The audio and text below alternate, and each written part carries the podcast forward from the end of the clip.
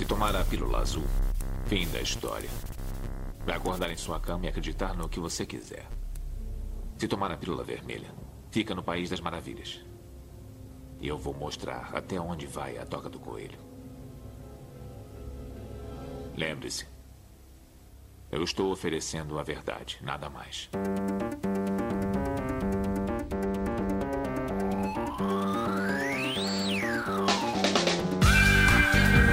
Magicando. Praise the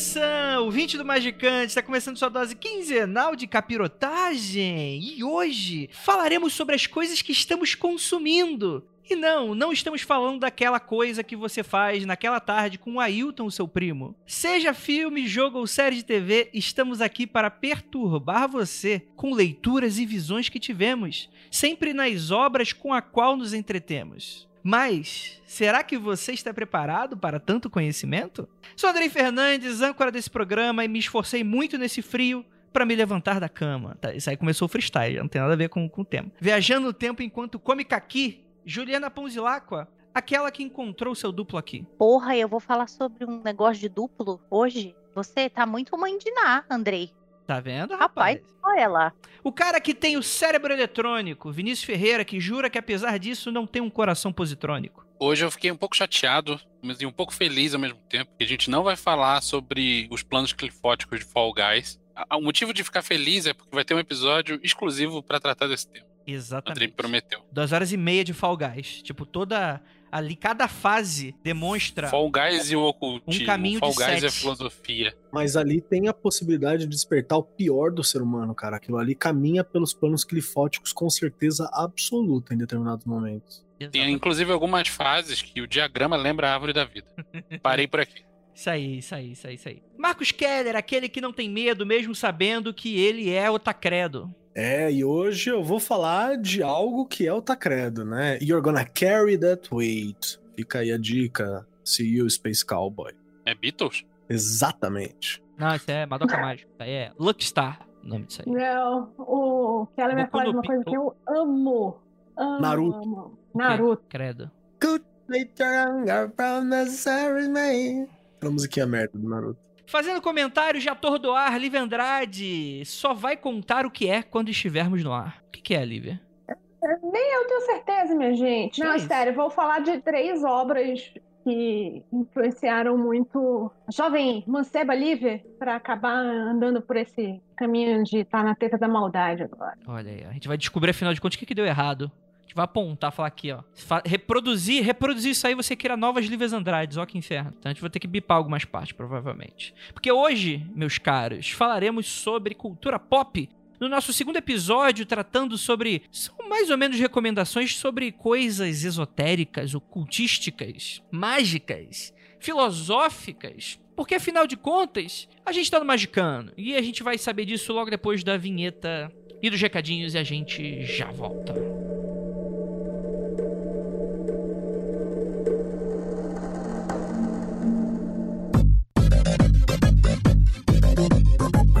Chegamos aqui agora na área de recadinhos do Magicano, prometo que vai ser bem rapidinho. Primeiramente, agradecer a você, queridíssimo ouvinte, que tá aqui com a gente dando audiência. E para você que é apoiador também, para você que com o mínimo de 5 reais consegue daí comprar um, um guaranazinho pra gente por mês, já é o suficiente para você fazer toda essa estrutura, essa roda girando. Muito bacana. Você vai lá no apoia.se barra magicano. Beleza, gente? Temos aqui um recadinho muito bacana da Penumbra, que é o seguinte, gente. O financiamento coletivo da Cripta da Penumbra, que já rolou já há alguns meses e tal, tá acabando os envios. Então, pra você que ainda não recebeu, fica tranquilo, dê uma olhada nos seus e-mails e tal, porque eles já estão terminando de enviar todos os pacotes. Então, você já vai ter aí uma surpresinha pra aproveitar o Natal. E falando sobre financiamento coletivo, Liberaba, os apoiadores devem ter recebido as últimas informações por e-mail semana passada passada, tá bom, gente? Então o que, que eu tô falando aqui? Tanto o Liberaba, que é um livro novo da Penumbra, quanto o Scripto da Penumbra, que foram livros que foram tragos da tumba, né? Se você ajudou no financiamento coletivo deles, você deve receber em breve. Caso você perdeu, não se preocupa, vários dos livros de Cripto da Penumbra provavelmente ou já estão lá ou irão voltar em breve, vários dos sucessos incomensuráveis da Penumbra e o próprio Liberaba. E cara, o Liberaba, cara, a demora é super justificada justamente porque é um livro imenso, é um livro que tá passando por revisão, não apenas revisão mundana, né, ortográfica, esse tipo de coisa, mas também a revisão por próprios telemitas, né? E cara, isso é muito legal porque ele é um dos maiores trabalhos aí do esoterismo ocidental, etc e tal, e que, cara, vai ser do balacobaco quando sair finalmente, então se preparem. E agora, um pequeno recadinho aqui da Liv Andrade, que, cara, olha que bacana. A Biblioteca dos Ancestrais é um coletivo feminino que busca incentivar espaços seguros para as mulheres e minorias de gênero jogarem RPG. Olha que bacana esse projeto. E agora no Outubro Rosa, eles estão com uma campanha relacionada a arrecadando doações para câncer de mama e, cara, tá bem bacana. E eles querem fazer um mega eventão e contam com o seu apoio. Caso você tenha interesse em participar de, dessa iniciativa, que é o quê? Que são jogos de RPG, one shot, mini aventuras, mesas redondas streamadas e tal. Vai ser um evento muito bacana para RPG. Você tem algumas formas de participar. Uma delas é exemplo. Bem, considerando que você faz parte ou é um canal produtor de conteúdo relacionado a esse hobby muito gostoso que é jogar RPG, elas contam com a divulgação dos eventos nos seus canais. Então, caso você tenha um podcast, um blog, alguma coisa, um Twitter esotérico e tal, vai acontecer no dia 24 ao dia 31 no canal da Biblioteca. Só procurar Biblioteca das Ancestrais. Agora, se você é uma artista linda, maravilhosa, se você quiser ajudar um pouco mais, você pode oferecer brindes a ser sorteados, né? E elas vão agradecer muito e divulgar com muito carinho o trabalho de vocês. E por fim, se você faz parte de uma editora, pode colaborar com a campanha. Elas estão de braços abertos e estão imensamente felizes em receber brindes para sorteio novamente, né? Livro, esse tipo de coisa. Então, caso você queira, estiver interessada, até o dia 15 do 9, conta aí, manda a tua resposta e você envia um e-mail através do biblioteca das ancestrais gmail.com. Então, manda lá um e-mail para saber mais sobre, que eu tenho certeza que vocês vão adorar e RPG é sempre bom, né? Então é isso, gente. Bora lá voltar para esse papo que ficou muito doido. Será que fomos cancelados? Não sei se vocês estão querendo polêmica, não sei se vai ter aqui. Enfim, Magicano é sempre polêmico e é isso. Vamos pro episódio.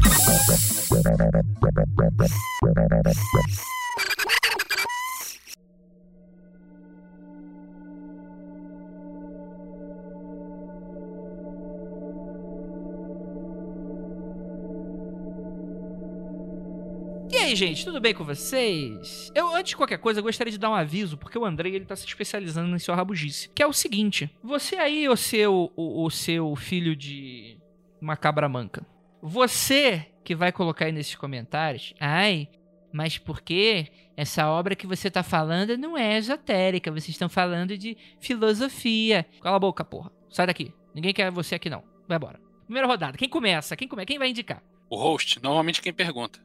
Tá bom, vou começar então para esquentar aqui esses motores. Eu vou falar de algo que eu acho que daqui só o Marcos Keller conhece. Estou falando de Xuxa contra o Baixo Astral? Não. Estou falando do Cristal Encantado do Jim Henson. Sim! Eu vi o velho só, hein? Eu vou falar do velho, eu, não vi, eu vi um episódio do novo e não, não consegui continuar. É, série de uma hora de episódio, para mim, é muito complicado. Mas eu vou... Estão perdendo demais, mano. É bom demais. É, eu tô ganhando, né? Isso aí depende do ponto de vista. Todo mundo aqui sabe o que, que eu tô falando, o que, que é o Cristal Encantado? Eu sei, mas tem anos que eu não vejo. Não lembro direito. Não, eu vou explicar. O que, que acontece? Você tem esse profissional da área de Hollywood chamado Jim Henson. Ele é o cara que ele é o coordenador de bonecos da época, né? Ele é o responsável pelo Muppets, por exemplo. Então Ele, ele, fez é o labirinto. o, o labirinto, né? É, é, eu acho que Que inclusive tem aquela rola do David Bowie que, só, que deve ser um Muppet por si. Que, aliás, quem labirinto dava um episódio, hein? Dá, o Keller, dá, é, cai no chão. Essa pedra foi para poucos. Mas o Cristal Encantado, ele é mais próximo do labirinto desse do, do, do Bowie do que de fato dos Muppets, né? Porque ele não se propõe a ser uma comédia, né? Ele lida com temas próximos de. É que é complicado falar de esotérico porque não tem nada muito jogado na sua cara. Pelo contrário, é mais um feeling da obra, né? A obra bebe de muita coisa e acaba construindo algo que pra gente hoje é o que a gente vai ver todo dia, né? Mas que tem várias influências e várias referências ali escondidinhas que são bem interessantes e tal. Eu não conhecia, eu não vi nos anos 80. É, mas é basicamente o primeiro. Acho que é o primeiro filme, acho que é considerado o primeiro filme, né? Live action sem atores humanos, né? Que é só com boneco. Então é um universo de fantasia infantil. O Jim Henson, ele tinha a ideia de que ele queria fazer um universo que fosse complexo para uma criança entender e que você tinha coisas de terror, né? Não terror necessariamente, mas que a criança poderia se sentir aterrorizada pelas coisas que acontecem no filme, pelas criaturas, esse tipo de coisa que ele tinha essa ideia de que a criança precisava passar por isso para formar o caráter da criança. Tinha tem que traumatizar a criança. É que nem conto de fada antigo, né? Conto de fada bem antigo mesmo é umas coisas pavorosas. Então, Os mas originais. é justamente isso. Quem vai nessa linha também é o, é o Neil Gaiman, especialmente naqueles livros tipo O Conto de Coraline, né? Coraline, que é justamente sobre isso. É sobre crianças enfrentando algo muito maior, ou pelo menos li- lidando com algo muito maior. Lobo nas paredes, é, Wolves in the Walls, não sei como é que ficou em português, mas é, é show de bola. É que é importante, é aquela ideia de que é importante para a criança também sentir medo das coisas, que a gente tenta evitar isso, e vários pais mega super protetores aí cria piada de prédio, né, desse jeito. Então, mas a ideia é que ele queria realmente reproduzir. A primeira ideia de um conceito artístico foi em algumas ilustrações que ele viu de um artista, que eu não vou lembrar o nome, pro Alice do País das Maravilhas. Ele começou a bolar uma ideia e tal. E o de Henson chamou pessoas que ele gostava e tal e criou, né? Foi um filme que ele, pra época, ele foi caro, pra década de 80, foi uns, uns 30 milhões, assim. Foi um filme que demorou uns 3 anos pra ser feito. Arrecadou até relativamente bem, apesar do box office não ser um, um grande estouro. Tanto que a, a continuação foi cancelada depois, porque o estúdio ficou meio assim. Mas a ideia é que o Jim Henson, ele era muito influenciado pela cultura New Age. Então ele conseguiu colocar diversos temas ali meio escondidinhos, que não tem nada, tipo assim, não tem um Ocus Pocus, não tem um abracadabra e tal, mas é um universo de fantasia, baseado mais ou menos no Jornal do Herói, né? O que, que, que, que se trata? É, tipo, é boneco, mas o que, que é exatamente? É igual Muppets, que tem humor e tal? Não. A parada é um mundo de fantasia como se fosse um pequeno Senhor dos Anéis, né? Só que sem aquela complexidade do mundo, né? Você tem um- esse mundo chamado Tra, né? No qual você tem um, um- no coração dele um cristal. E é- é- esse cristal, ele é a coisa mais poderosa que tem naquele mundo. E em dado momento, tem, tem três sóis, aquele mundo, mais ou menos de Star Wars. Você coloca um sol a mais, é quase que um Star Wars. Só que não é necessariamente um deserto só. Tem mais biomas, né? E você tem um evento que esse cristal sofre, que quando esses três só- sóis se alinham, ocorre esse evento chamado The Great Conjunction. Ou seja, a grande conjunção. Que aí os três sóis batem no cristal e uma grande energia é liberada e tal. E aí o que que acontece? Você tem uma raça, um, seres que vêm de outro lugar, que eles são chamados de Ursex. E o que que acontece? Esse, e, gente, isso é meio que um spoiler, talvez, né? Pra quem não assistiu o filme antigo, mas é um filme. É super infantil. Acho que tu não perde nada por saber disso. Não tem spoiler de coisa de mais de 30 anos, André. Ah, tudo bem. E aí, esses Ursex. Andrei, Ah. olha só.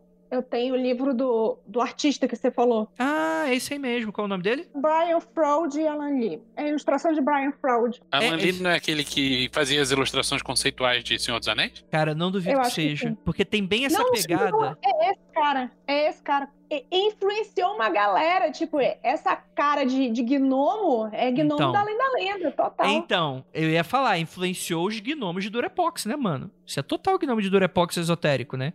O RPG é muito influenciado por isso um- um- em dado momento também, nesse tipo de ilustração e tal. E aí o Jim Henson ficou maluco e começou a escrever um rascunho da história e tal, que falava sobre esses seres que eles saem do mundo deles porque eles foram banidos, né? Eles são conhecidos como Fallen Ursex, porque os Ursex, eles são seres muito coletivistas no geral, né? Qualquer coisa que sai meio da linha não pega bem com ele. Pode ser, pode ser. E aí, esses Fallen Ursex, eles são meio que banidos porque. Com a promessa de que eles podem voltar se eles passarem a, a, a lidar com o seu lado sombrio melhor, né? Se, se eles souberem lidar com essa coisa toda, né? Se purificar de certa maneira e tal. E o que acontece é que eles passam mil anos nesse, nesse planeta, né? Quando eles chegam, o Char, e eles vão pro próximo Great Conjunction, né?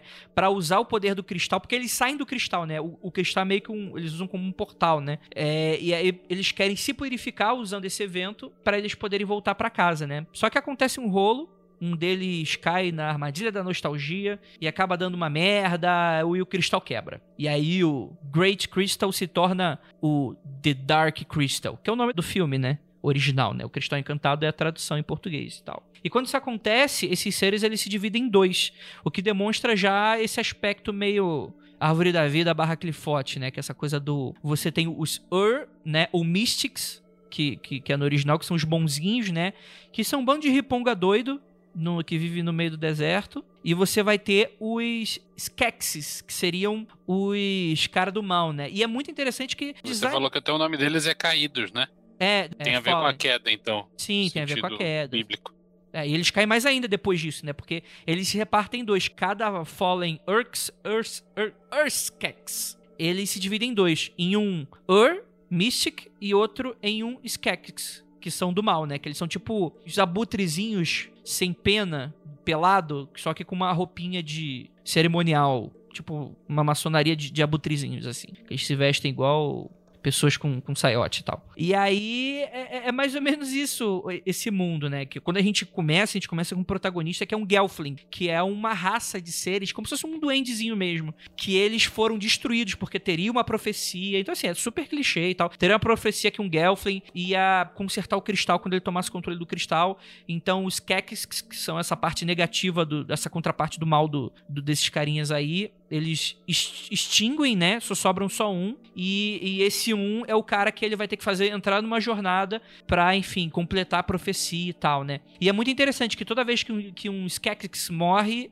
Um místico morre também. O que demonstra que, tipo assim, um não vive sem o outro. Você, apesar deles estarem separados e meio que em pé de guerra, e um querer malefício do outro, meio que se um morre, o outro morre também, né? Então isso é um aspecto muito interessante do filme. Dá uma dosinha quando isso acontece. Porque às vezes, ah, matou o cara, que era do mal, e aí o outro do bonzinho morre também. Então é, é bem triste quando esse tipo de coisa acontece. E o que que acontece? O Jim Henson, ele, ele se influencia muito, como eu falei, com essa cultura New Age, e uma das coisas que influencia ele pra caramba é um tal de...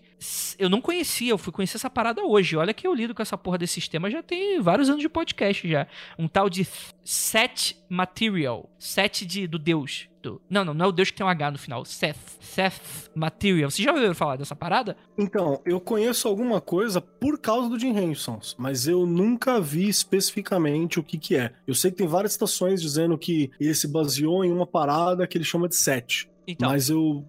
Isso é por conhecer o Dark Crystal. Agora, do que, que ele tá falando, eu não conheço Então, especificamente, isso é, não. isso é no Wikipedia, né? No Wikipedia tá super ruim, porque tá tipo 7. Aí tu vai lá e, tipo, o que, que, que você quer dizer com 7? Aí tem um deus grego e tal, não, não fala nada, né? Não, não se diz nada aquilo ali. Mas quando tu não vai na Wikipedia em inglês, eh, eu fui mergulhando nessa parada. E, cara, é um negócio muito importante, que é muito doido, que ninguém faz ideia aqui no Brasil o que que seja. Essa, essa porra foi um dos berços do New Age. É... Por isso que a gente não conhece. Então, é, mas vocês são Não, eu acho- discordianismo, né? Sei lá, às vezes... Não, mas New Age, New Age e qualquer outra corrente já chega aqui no Brasil já mastigada, né? Que é o berço, a gente acaba ignorando. Cara, Isso é uma coisa que não interessa a, a cada um aqui individualmente, a gente não corre atrás. Imagina um Andreizinho e uma Ira da década de 60, lá nos Estados Unidos. Eles não eram psychics, né? Eles não eram médiums, mas eles gostavam do tema e tal. e estavam querendo escrever um livro, até anotei o nome do livro aqui. O nome do livro é Percepção Extrasensorial, super genérico. Aí eles começaram a fazer testes com a tabuija pra contactar seres de outra, outras entidades e anotar, né? Tipo, fazer um livro a partir dessas experiências. E aí, que em 1963, no finalzinho daquele ano, um tal de Sete começa a falar com eles. E eles super se surpreendem, porque é um cara que é muito eloquente, tipo, é uma entidade que seria muito eloquente, que fala que ele já deixou a matéria há muito tempo, ele já teria completado o círculo de reencarnações e blá blá blá blá blá. E eles esquecem meio essa ideia desse livro e começam a anotar. É meio telema parada. Então a mulher começa a escutar o cara, o Sete, e o marido vai anotando o que ela vai ditando. É muito doida a ideia. E, mano, tem dezenas de livros dessa porra ditados pelo cara. E aí a ideia é que muitos dessas anotações foram meio que. Não necessariamente um berço, porque você tem muita coisa acontecendo nos Estados Unidos. Mas muitas das coisas que a gente reconhece hoje como New Age, essa questão do equilíbrio cósmico, essa questão é, é de você ter que tipo assim, a sua realidade é moldada pelo seu pensamento. Muito tem fruto dessa parada, mano. E uma galera ficou muito pirada e tal, inclusive o John Hanson. E assim, enfim, eu não peguei nada muito específico disso, é mais como um feeling de referência mora assim dos caras assim, porque no fundo, no fundo isso gerou muito, muitas outras coisas, né? É, mas tem algumas outras coisas legais do mundo, que por exemplo, você tem o- o- os os que são a, a versão negativa dos Ursex, eles são divididos em sete, pe- apesar de terem dez, eles são divididos em sete pecados capitais. Então, mas ok, tu pensa, ah, não é muito esotérico porque isso tá no dia a dia, tá na boca da criançada. Mas tem, por exemplo, o mundo de Tra, ele originalmente era Mitra, do deus Zoroastra, eu acho. Mas 10 é um número cabalístico, né? Então, E Cabala tá super influenciada aqui dentro, né? Eu acho que você tem citações, não sei necessariamente dentro do filme, eu não lembro se tem dentro do filme, mas você tem menção árvore da vida em outros materiais, porque gerou livro, gerou quadrinho, gerou um monte de coisa, né? Você tem essa menção da árvore da vida, né? Tem essa é, Mitra, né? Acho que é uma referência bem próxima, assim, de esse misto esotérico e tal. Tem essa ideia da queda, né? Dos Ursex, né? De que saem de, do seu planeta natal expulsos e que estão ali como se fosse uma parada meio tudo que está em cima é o que está embaixo, né? Os deuses de Tra são pessoas de um outro mundo, né? Que falharam, né? Então você pode imaginar que os seres de Tra estão buscando a sua própria iluminação, enquanto os deuses de Tra também buscam a sua própria iluminação. É muito doido isso. Uma das coisas que eu mais gosto, assim, nessa obra original, e que é muito melhor desenvolvida na série atual, a série é uma herdeira direta, assim, saca? A série que tem na Netflix. É um prequel, né? Um prequel. Trouxeram tudo de volta, tá tudo feito da mesma forma, a família do, do Jim Henson tá ligado a isso. Vale muito a pena. Vale muito a pena mesmo se você dar uma assistida. É, é, diferente porque não tem um ser humano, tá ligado? Então você não tá acostumado a ver coisas que não tem seres humanos ou alusões a seres humanos, né? Uhum. Lá não tem. Mas é muito bacana. Mas tem um personagem que eu gosto muito que é a Modra Algra, que ela é tipo uma velhona bruxa, assim, de um olho só. O olho dela dá uma saída, assim e tal. E ela é meio que uma representação da mãe natureza, assim, porque é ela começa. Ela, ela, permitiu que o, na, na história prequel, ela permitiu que os Skeksis tomassem conta do cristal, enquanto ela ia explorar, ia por a cabeça dela pro universo, para trazer coisas novas pro planeta, né? Pra Tra. Ela ia pro universo. E aí, quando ela acorda, ela vê que os Skeksis tocaram o caralho, falaram que eles eram deus nessa porra, e escravizaram uma galera e estão controlando o diabo inteiro. E aí ela fica em cima. E ela é muito mãe natureza do tipo, foda-se, tá ligado? Tem hora que alguém quer atacar ela, alguma coisa, ela fala: Você acha que você vai controlar Algra? Você tá me tirando? Né? Se vira, vai fazer as coisas. Ela é bem escrotinha, assim, saca? E é um personagem Sim. rabugento, é é lindíssimo, cara. Uhum. É, é, e ela é muito arquétipo Gaia, né? Ela, ela é um avatar do planeta, né? Enquanto que o cristal coração, ela ser o corpo. Não é mãezona, tipo, é. ela é. Ela é. Ela é.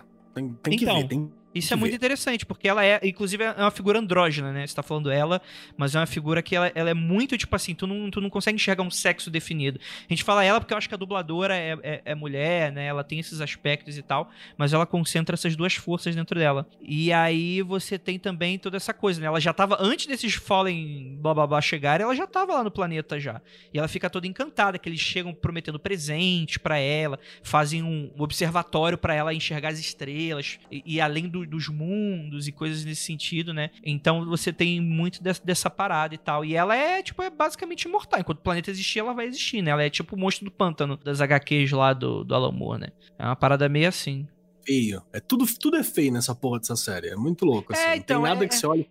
É aquele feio bonitinho, né? É. Feio fofinho, sei lá. Então. É um feio além da lenda. É aqueles gnominhos de Durepox. Que te incomoda, né? Como que é o nome daquele limiar quando você olha pra uma coisa humanoide, mas ela é esquisita? Um canivale, né?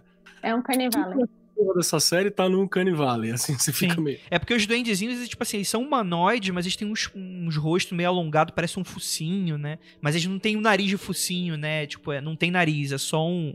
É só o elevado. É muito doido, é muito doido mesmo. É meio esquisito no de início. Mas é muito legal, cara. E, e, tipo assim, eu super recomendo se você tem criança, alguma coisa. Tipo assim, não é uma história super complexa, é uma história de bem contra o mal, basicamente, né? Escolhido e profecia e, e voltar ao equilíbrio das coisas e tal, mas eu acho que vale super a pena. Como o Kelly falou, tem a série da Netflix, que a Netflix comprou direito de passar o original e comprou a, é, a produção da prequela. Ela produziu, né? Um, é um original Netflix, se eu não me engano. Então, tipo assim, a série é bem mais extensa e tal, mas tanto faz você começar tanto como pela outra. As histórias se ligam por muito tempo de diferença, assim, de parada. Uma coisa não influencia a outra. Dá pra assistir o, a coisa do futuro e voltar pro passado para ver como aconteceu aquilo, né? Porque tudo se perde, né? É uma sociedade que se perdeu, né? Então não tem, tem muita ligação. Tipo, ah, aquele personagem aqui, aquele personagem lá, eles. eles é, é, é bem massa, assim. Mas é isso, mano. Tipo, apesar de ser bobinha, tipo, é uma Xuxa e os Duendes, só que bom. Então, não, cara, aí. puta.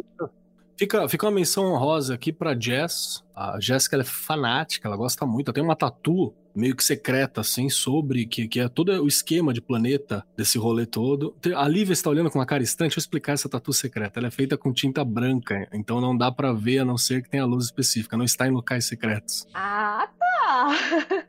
Mas vamos explicar aí, né? E é bem, bem legal, fica a menção honrosa. Ela não ouve podcast, mas é isso aí. Então esses bichos aí representam a dualidade O Uhum. princípio de que você não pode viver sem a sua sombra e sua sombra não existe sem você. E que o objetivo final. Tem um objetivo final? Qual é? Sim, então, essa parada. encontrar união No no... cristal. Qual, qual a relação? Vamos fazer um paralelo aí com, Uhum. com o ocultismo. O cristal, a gente pode tentar definir que é como se fosse uma pedra filosofal aí da questão toda, né? Ele é a ferramenta que permite transformar o chumbo em ouro, se a gente for colocar dessa forma. É toda a relação de Lux-Nox. Toda, toda. Primeiro você desenvolve Lux, pra depois começar a lidar com Nox naquela forma clássica. Aqui já fala que os dois estão ao mesmo tempo e você é descaradamente apresentado pra Nox, Sim. né? Pra parte da noite, parte travada, que são os Skeksis. Que eles são corruptos mesmo, eles são ruins, eles são malévolos mesmo. Machucam o outro, torturam o outro, finge que é um, um ao outro. É, é fantástico. A Aí o personagem bizarro daqui- é que, é que eles machucam um ao outro e no fim das contas eles se machucam por tabela, né? Sim, Exatamente. sim. Nós, como seres humanos, nos machucamos como irmãos, mas perante Andrei, todos vocês são iguais. Então fiquem à vontade. Como irmãos lutai.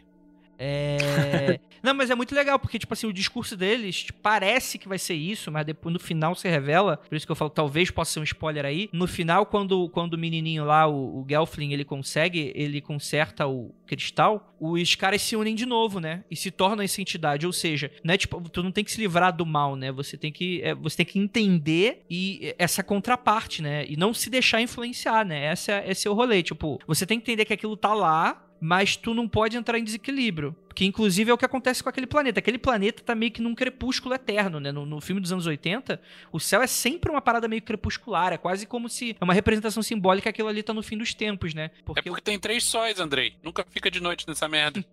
também, pode ser isso também. Po- Posso estar só falando merda, mas pode ser isso também, né? Mas. E é, tem uma outra coisa que eu acho que é, é show de bola. Cara, procure o design, é sério. Para o que você tá fazendo aí, você que estuda personagem, se não conseguia, se não conhecia, dá uma olhada no design dos personagens. Os Funko que tem dos Skeksis são a coisa mais linda. e acho que o melhor personagem depois da Algra é um dos Skeksis, que é o A, que você não tem o sexo definido nos, nos Skeksis também, que é o Cham a Chamberlain. Fica, tem até no YouTube, tipo assim, 10 minutos de Chamberlain fazendo. Que ela fica assim, ela fica. "Hum, Chamberlain. É muito, muito simpático. E mexe a É mãozinha. um fala- Pokémon, ô Keller? Não, é que ela, ela- ela é toda assim, ela tipo chega perto e fala: Hum, Chamberlain, amigo. Somos amigos, não somos? E ela mete a facada nas costas do cara. Assim. ela fala, Entendi. acho que morreu. É próximo. esquema de trickster, então, né? É muito bom, cara. É muito bom. Todos Tipo eles são bem, bem nessa, nesse, nesse naipe. Pô, legal. Acho que eu vou assistir essa parada aí. Vai Acho- na série. A série é muito boa. É, eu, eu vou, vou dar uma chance, assim, que na, na época eu assisti numa tarde que eu tava com muito sono. Mas eu vou, eu vou dar uma chance pra série. Não, é, é, aí não vence. É, É. aí não vence. Mas é muito legal, fica aí a, a recommendation. Neonomicon, Alan Moore. Eita, rapaz. Isso aqui é um quadrinho muito doido que eu não sei de onde eu tirei essa informação, mas é, é a informação que eu tenho. Que o Alan Moore disse em algum momento, numa entrevista, sei lá, que ele não gostou do Neonômico e que ele fez estava precisando de grana. Mas eu acho que é uma das, um dos pontos altos da carreira do Alan Moore, cara. Eu acho isso melhor do que, do que coisas que são super aclamadas, tipo Monstro do Pântano. Cara, o Alan. Moore, essa, essa obra, o Neonomicon e tipo assim, a, a, a besta da moda, ele tem um- uns livros nada a ver assim, que não são conhecidos. Mas é louco como o ponto baixo dele é alto pra caralho, você entendeu? Eu acho É. o ponto alto do ponto baixo, o que ele considera ponto baixo, pra mim é um dos mais altos, porque eu sou uma pessoa simplória, Kelly. É um quadrinho do Alan Moore que não tem uma tonelada de texto no final, não tem uma história paralela rolando, não tem oito tramas diferentes, e é uma história fechadinha. É um quadrinho só fininho. Aqui no- na, na quarta capa diz que são 188 páginas, que foram lançadas em dois quadrinhos diferentes na gringa, que é The Courtyard e Neonômico, sendo que a primeira é em duas partes e a segunda em quatro partes, tá tudo junto aqui. Então são seis quadrinhos daquele americano fininho, tudo junto aqui. Ah, a história, em sinopse, é tempos atuais, é um pouco mais antigo, porque isso aqui é, sei lá, de 2006, não sei de quando é.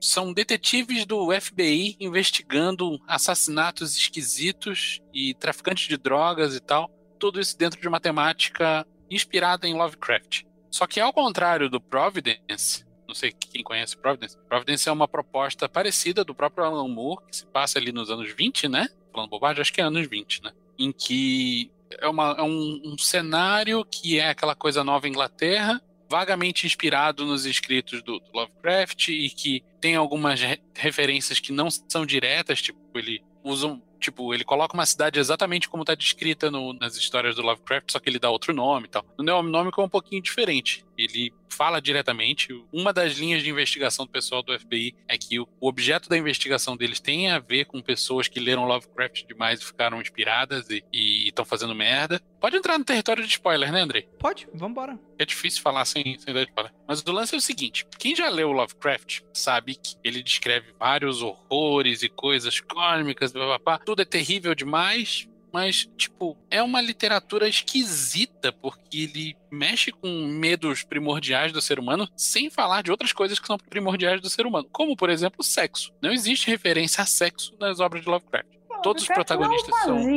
É, então, sei lá, não sei qual era o problema dele, mas enfim, isso se, se refletia na obra dele de qualquer forma. Sexo não era uma coisa que acontecia com frequência na vida dele e não se refletia com frequência na obra dele. E o Neonomicon dá uma invertida nisso tudo. Ele é como se os detetives vão descobrindo que, na verdade, as pessoas não estão imitando a obra de Lovecraft. Lovecraft estava relatando coisas que ele ouviu, vários contos e várias histórias que, que supostamente foram reais na época, e ele juntou tudo isso e, e fez ficção em cima. E tem todos os, todos não, né? Mas tem muitos elementos da obra do Lovecraft. Tem ah, aquela língua bizarra dos cultistas, tem Dagon, tem Nyarlathotep, tem Cthulhu, tem a porra toda, e mistura tudo isso com... Ele faz citação direta a Kenneth Grant, Aleister Crowley, faz o caralho a quatro, por quê? Eles estão analisando uma das linhas de, de investigação é a possibilidade de ser um culto satânico, óbvio. E no fim das contas eles descobrem que tem a ver, mas que tem sexo envolvido.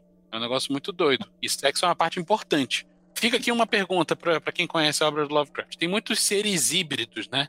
São pessoas que parecem ser meio humanos, mas têm característica de peixe, por exemplo. Como que essas pessoas nasceram? É dado a entender no. Alguém no... teve que trepar em algum momento, né? Não, mais ou menos, né? É dado a entender que existe uma. Só pelo fato de estar próximo de algum ser, você sofre uma, meio que uma influência, uma mutação. Quer dizer, isso nunca é deixado claro, né? Mas eu sempre. Pois é, mas é, é como você, você entender mas não, não é deixado é, claro. O, o Alan Moore leva isso para uma outra relação, né? Ele, ele, como ele tá tentando dar uma realidade, entre aspas, pra parada, fica menos aquela coisa de tipo assim, bicho tem cara de peixe porque está influenciado por Dagon. É menos não, isso. É mesmo Dagon sai de um, de um rio, bota é. a piroca pra fora e, e trepa. Né? A senhora piroca. É, é, como é que é? Qual o nome daquele filme também, que é um documentário muito bom a respeito disso? É A Forma da Água. A forma da água. Isso aqui é, é tipo a forma da água sem consentimento. Tipo isso. E tem uma, um outro elemento que eu acho muito legal, que é o lance da droga, né? Eles têm. A investigação começa com o FBI procurando uma, um traficante de drogas. Ah, e é uma droga chamada Aclo. Quem conhece a história do Lovecraft já deve ter ouvido essa parada. É uma referência obscura do. Acho que é do, do horror de Dunwich. Ele fala sobre as letras Aclo, que na verdade é, a droga não é uma substância. A droga é a língua primordial falada pelos antigos. E o cara que administra a droga, ele só te dá um DMTzinho de leve, uma modalidade leve de DMT, e fala umas palavrinhas no seu ouvido e você fica loucão. E era assim Aí que as pessoas enlouqueciam, e assim começou o lance dos serial killers descritos aqui no livro. É bem foda, e tem uns conceitos aqui que eu acho que são a grande sacada, passa meio batido pro leitor casual, mas é um ponto em que o cara que é Nyarlathotep chega num sonho da, de uma das protagonistas e fala no ouvido dela: Ilie é um lugar dentro da sua cabeça. Uhum. E é isso.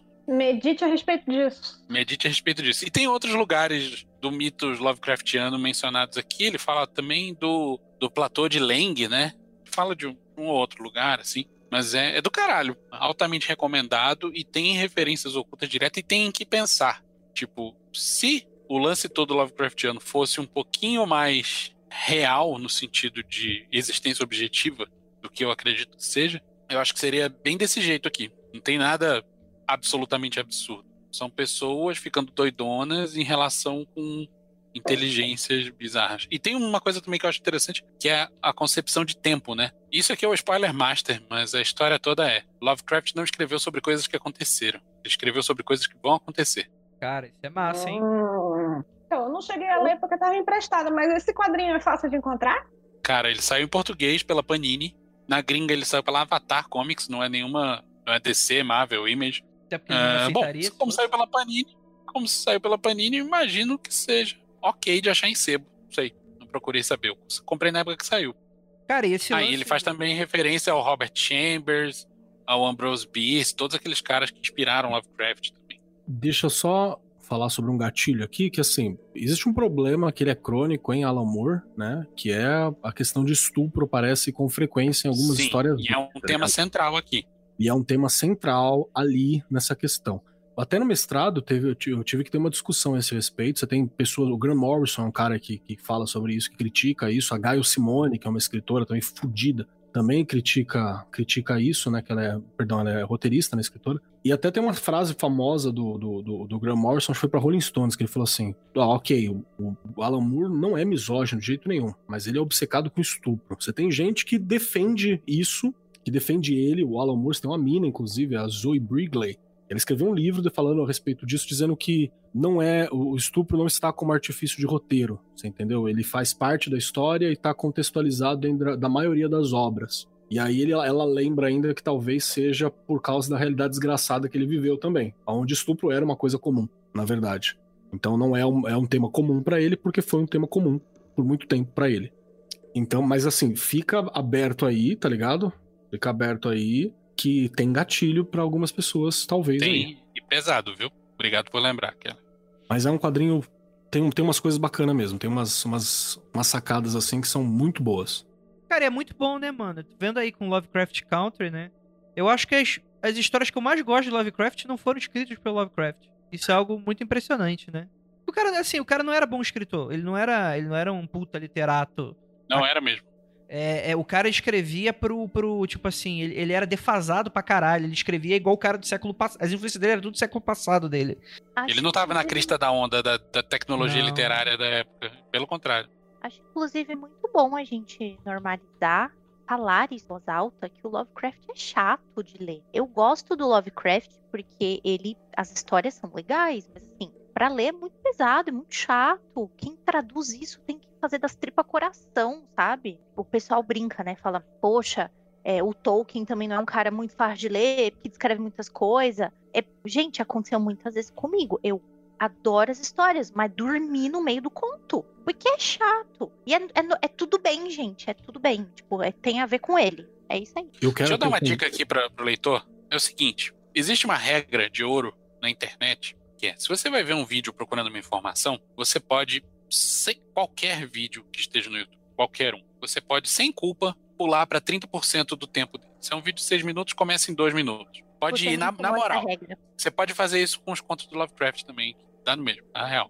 Suavemente. E eu quero dizer que não é só Lovecraft, não, cara. Eu tô. Eu resolvi reler, porque eu não tinha terminado de ler, né? A trilogia Fundação do Asimov. Eu adoro Asimov, mas que tradução desgraçada que foi que eu peguei também. Ela tem uma. Eu acho que ela é aquela coisa que mira Brasil-Portugal, sabe? Ô, Então, Keller, o que você tá falando é aquela que tem a tradução como a mula ou o mula? Eu acho que tá como o Mula. Eu acho. Esse eu li. Esse daí é desgraçado. Foi a primeira que eu li.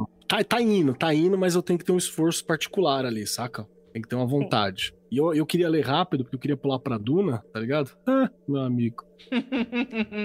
Comece Duna não, comece Duna não. Duna é legal, pode ver Duna. O Duna é ótimo, mas é um caminho sem volta. Eu, Duna, eu eu tô... ouvi, o, o- ouvi metade do, do Mundo Freak sobre Duna e decidi, beleza, ouvi meio podcast, já é suficiente pra saber que eu não quero ler o livro inteiro. Então, vou esperar o filme, né? Eu tô no terceiro livro já. Eu ia citar aqui, só que eu decidi melhor não, porque talvez eu fosse pistolar uma galera aí. Mas é isso aí. Eu Mas gosto, né? Você vai falar de qualquer coisa que seja ficção científica, inclusive o Lovecraft, você pistola uma galera. Vinícius pretende pistolar, porque ele vai, vai, vai, vai tanger a, a ficção científica em algum momento hoje aqui. Tô prevendo. Vamos ver, vamos ver. Guarde. O Show. Vinícius, o Vinícius está hoje pro crime. Quando que ele não está, Lívia? Você não conhece seu marido? É isso aí. Eu queria falar um ponto que é correlato ao que o Vinícius falou. Perguntar uma coisa. Alguém tá vendo Lovecraft Country? Eu vi o primeiro episódio, muito do caralho. A gente ah, tá decidindo se a gente ia ver ou não. Eu ainda não, sei. Mano, vê, mas... mas- não precisa nem fazer esforço, bicho. Tipo, ah, nossa, tu não gostou, vou ter que. Não precisa, mano. O negócio é bom. É bom, bom mesmo, bom mesmo. Porque o, o- não é o terror. o- Quer dizer, não é que eu tô falando errado, não é o terror. Mas a parada não é o monstro. E é isso que é o bom. O bom é quando o monstro. Ele, Ele é é. até meio pastelão. Sim, sim. Se você falar. Cara, não. não chegou a parte do monstro, filho. Eu tava temendo pela vida dos personagens, ok. Mas é muito mais tranquilo do que várias outras cenas que acontecem na- na- no restante da, da, da parada. O bom da literatura, de obra, tipo, é a parte humana, a parte que você se identifica, é a metáfora. Você fazer só um bestiário. É legal. Você, Não, não vem com essa de que o bom é a metáfora, não, Andrei. O bom, é- o bom é metáfora. Cara, Bom, não é o metáfora, Lovecraft não. O Lovecraft- o- No Lovecraft Country, eu acho que os dois estão bem balanceados. Porque, sem, sem falar muito, pra não dar spoiler, o CG é muito bom, muito Sim. bonito, é muito bem feito. E a história também por trás tá muito legal. Tá muito envolvente. Você, tipo, você simpatiza com os personagens logo de cara. É uma coisa assim muito. É que o Jordan, né? Ele, eu, eu acho que ele, ele constrói essa relação com o personagem muito rápido. Então eu acho que as duas, as duas frentes são muito legais. Na minha humilde opinião. Assisti os dois episódios, eu gostei bastante. E tem uma ligação emocional, porque a, a Leti lá parece uma, a, a Carol Borges, da ilustradora do Batatinha Fantasma. E toda vez que ela aparece, eu falo, ah, Carol! Beijo. Carol! Aquela mulher é. É a Então, Carol beijo, mesmo. Carol! Mas é, Obrigado, eu acho Gil. que você vai. Só eu que fiz também. Eu acho que você vai gostar dos dois. Vocês vão Não, mas gostar você tá das falando duas da partes. história, né? O que eu tô falando que a metáfora não é a história é tipo pessoas que falam que o Babadook é sobre depressão. Não é, bicho. Ah, ah, não, ah, não. perdão. Não vamos entrar. que você quer falar. Perdão, perdão. Não vamos entrar, nesse, não vamos entrar nesse mérito aqui, Vinícius, que a gente tem Eu mais gente, coisa É pra uma falar. leitura válida. É uma leitura válida, mas não é também. O Lovecraft Country, por exemplo, a história, ela tem o Lovecraft ali, mas o monstro, ele não é o monstro. Essa que é a parada. Você tá, isso não é subtexto, isso não é interpretação. Isso é o, o cerne da sim, obra. sim, tem hora sim, que você, é, é isso. entendeu? Você fala, por favor, monstro, venha. Porque o monstro, ele é uma, uma coisa que eu sei que eu tenho que combater, eu tenho como combater. Você percebe que o personagem tem como lidar com monstros melhor do que ele lidar com outras situações tensas. Isso aqui é foda.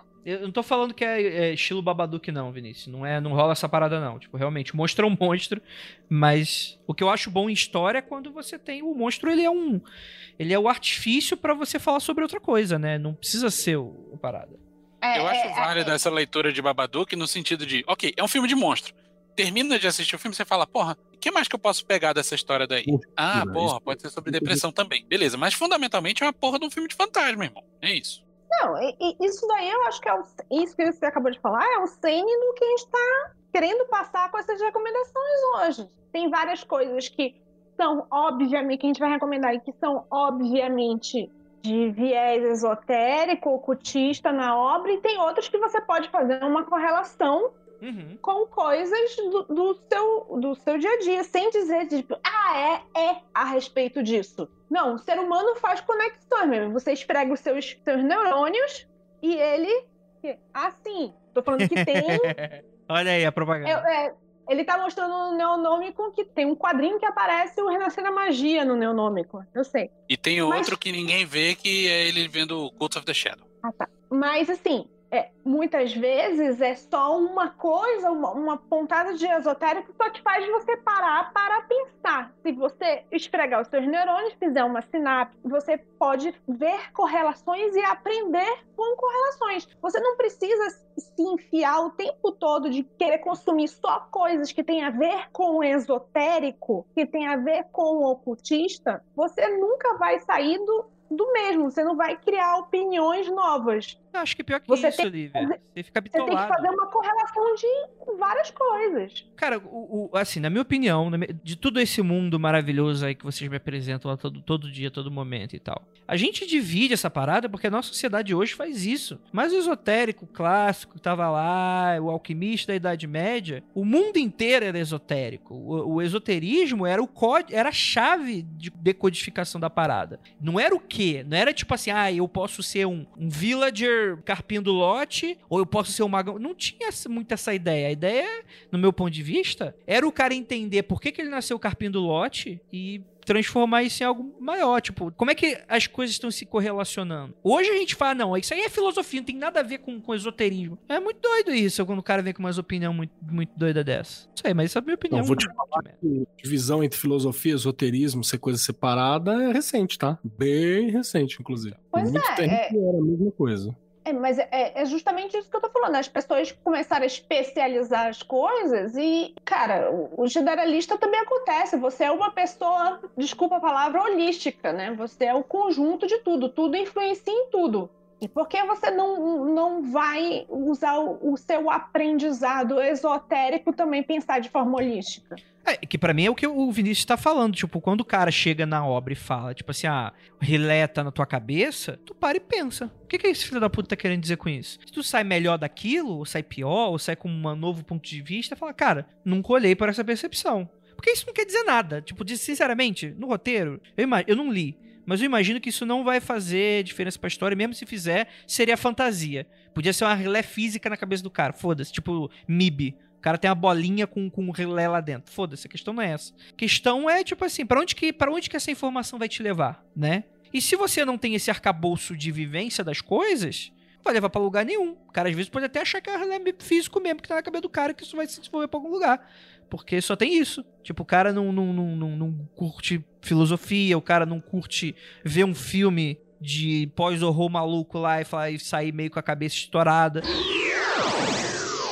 Tô pensando aqui se essa minha indicação vale ou não vale nesse programa, mas eu vou fazer. Vai, vamos lá. É que eu não sei, eu acho que eu tô indo por um lado. Agora sim o pessoal vai falar, ai, isso aqui não é ocultismo, é filosofia. Mas tudo bem, vai. Masterchef vai mandar. É, acho que não é novidade para quem ouve podcasts com a minha pessoa. E se não me engano, eu vou, eu vou ser muito sincera, eu não lembro as coisas que eu indiquei no outro programa. Eu espero que eu não esteja me repetindo. Mas eu acho que não. É, mas, se você né, já tem uma intimidade com a Juliana e as coisas que a Juliana gosta, a Juliana gosta muito da Brit Marlin. Quem é a, quem é a Brit Marlin? Brit Marlin ficou muito conhecida aí quando saiu a série The OA, super esquisito. Inclusive, OA é uma parceria, na realidade a Brit Marlin, ela não é só uma atriz, mas ela faz muitas parcerias, já fez muitas parcerias com um diretor que muito provavelmente eu não estou lendo o nome dele corretamente, vocês vão dar risada, porque o diretor se chama Zol ou Sol Batman Glitch. É tipo, tem um Batman aí no meio. Batman a, série, a série sai mais louca que o Batman. Exato, acho que é por isso que os dois tão, dão tanto certo um com o outro. Mas enfim. Eu aluguei um vídeo do Batman e veio Butman. Foi intenso na sala.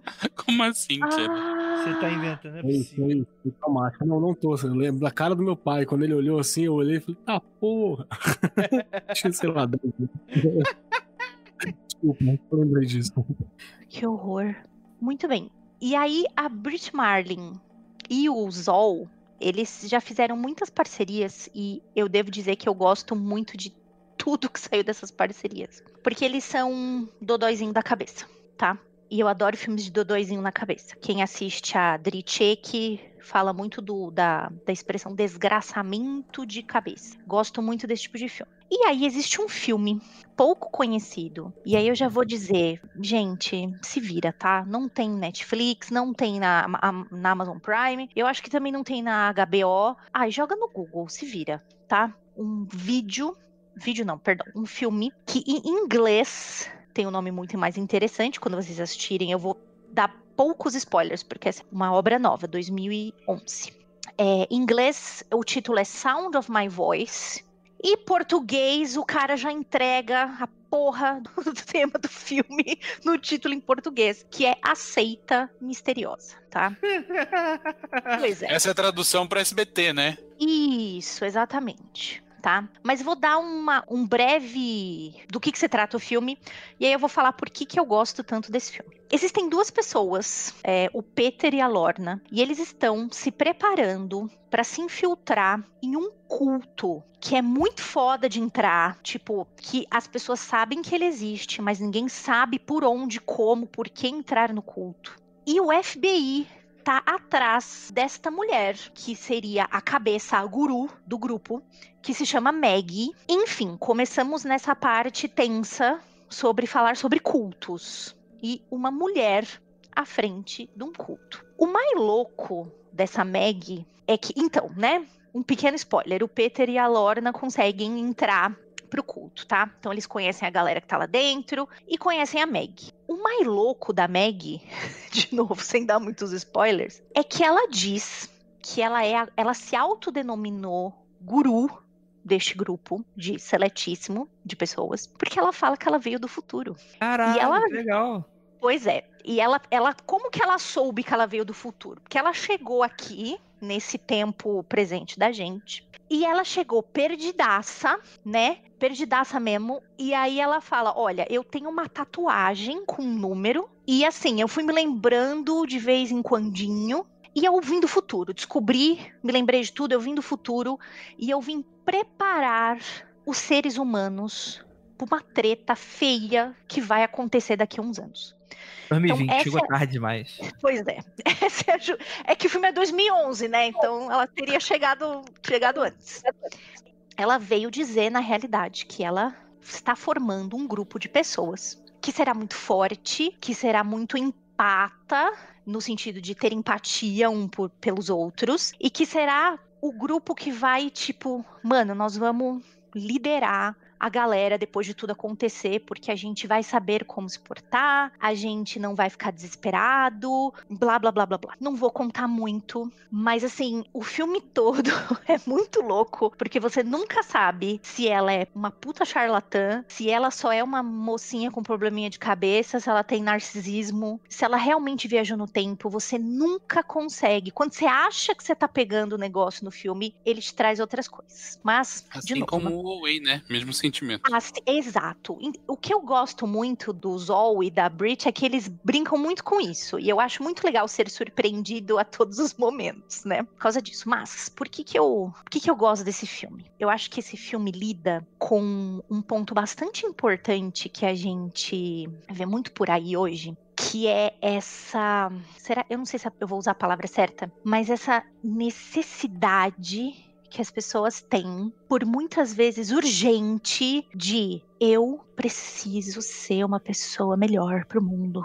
Eu preciso me melhorar, eu preciso descobrir, eu preciso é, destravar coisas na minha mente que eu posso fazer. é, eu sou muito foda e eu sei que destravando isso de alguma forma eu vou conseguir ser uma pessoa muito melhor, muito mais evoluída no mundo. E, e eu acho que esse, esse filme ele é muito sensível nessa parte, porque ele, ele mostra isso, tipo, o quão patético a gente pode ser indo atrás desses rolês. E principalmente quando tem alguém ali na frente muito extremamente gratiluz li- liderando tudo aquilo. É muito legal o tipo de discussão que esse filme bota. Por isso que eu fiquei meio assim, do tipo, ah, sei lá, o pessoal tá falando, tipo, ah, árvore da vida, cabala, não sei o quê. E aí eu vim trazer, sei lá, eu acho que é mais um debate, na realidade, esse filme. Mas eu acho ele muito da hora, assim, porque ele tem esse lance, né? Tem muita gente, eu já vi umas, umas críticas aí que, o- que a galera meio que compara ele falando que ele é um clube da luta, só que gratiluz. Que é esse lance, né? Vai tá,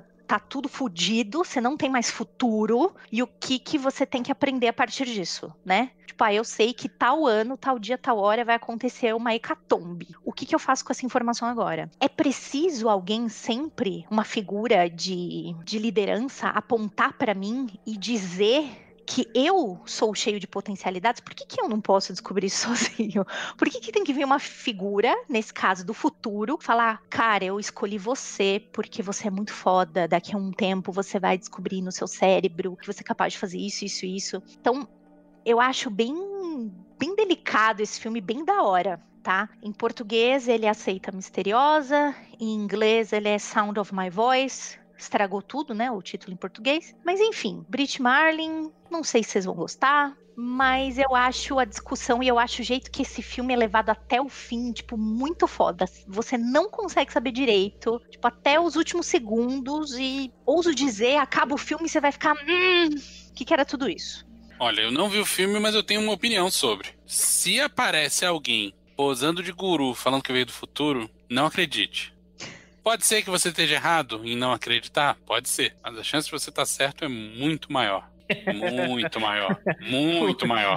Por É o estatística, approach do engenheiro, é approach estatístico para saber se eu vou cair na roubada ou não, né? Se você não cair na roubada e gente suficiente cair, essas pessoas já podem ser suficientes para salvar o planeta. E você não se fudeu no processo. Né? O Fernando tá falando assim: você olha, eu vou confessar que eu tenho muito mais medo de gente gratiluz do que niilista destrutivo. E eu acho que esses dois, eu acho muito legal esse filme porque ele trata muito bem desses dois polos, assim, que a gente acha que tá muito afastado. A gente acha que tá cada um num ponto, assim. Mas, sei lá, é meio fita de Moebius, né? Tipo, eles estão se juntando em algum lugar. Não sei, eu, eu, achei que talvez esse filme ficasse meio perdido aqui, mas eu acho interessante. Eu acho muito, assim, válido a gente começar a discutir se a gente realmente precisa de alguém apontando o dedo pra gente. Guru, alguém com grau maior numa ordem, é, meu colega que estuda só cinco anos mais do que eu. Se realmente a gente precisa dessas pessoas pessoas apontando o dedo pra gente, falando você tem possibilidade de fazer coisas legais, assim. Agora Sei eu vou lá. levantar uma, uma coisa aqui. Se ninguém apontar pra você e você falar, mesmo assim, eu sei que eu sou capaz, eu sei que eu vou lá, eu sei que eu vou conseguir, e você gastar todo o seu esforço nisso, pode ser que talvez você não tenha aquela fagulha dentro de você.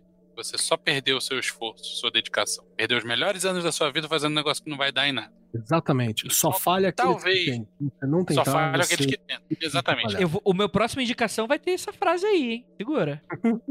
Posso falar uma Não, mas parada? assim, isso é um ponto que eu acho Sim. pertinente mesmo. Para de Sim. brincadeira. Se ninguém te falou, se ninguém te deu apoio, ninguém fez porra nenhuma por você, e você só botou na sua cabeça que você tem capacidades incríveis, talvez você esteja viajando. Não, não tô falando que você botou na sua cabeça. Eu tô falando que é necessário uma figura de validação o tempo inteiro pra isso. Então, mas se É não tiver não essa figura de validação, como é que fica? É que eu não posso falar muito, porque senão eu vou dar spoiler do Ah, filme. E esse tá bom. filme é muito novinho. Esse aí não tem 30 anos ainda, eu não Tá posso bom. dar muito Tem spoiler. um. Eu vou dar um spoiler então, que é um spoiler do Junji Ito. Tem um conto do Junji Ito super obscuro, que é de uma menina que ela tá numa cadeira de roda. Eu, a- eu acho que é alguma coisa tipo, sei lá, acho que nem tá na cadeira de roda, não, tô viajando. Tipo, uma menina muito rica, e aí a vida dela é tutelada por uma empregada. E a menina, ela começa com: Eu não sei que decisão tomar. Do tipo, ah, eu coloco o vestido rosa ou coloco o vestido verde? Porque você tá perguntando por quê? Poxa, o que, que fica melhor em mim? E termina o conto, cara,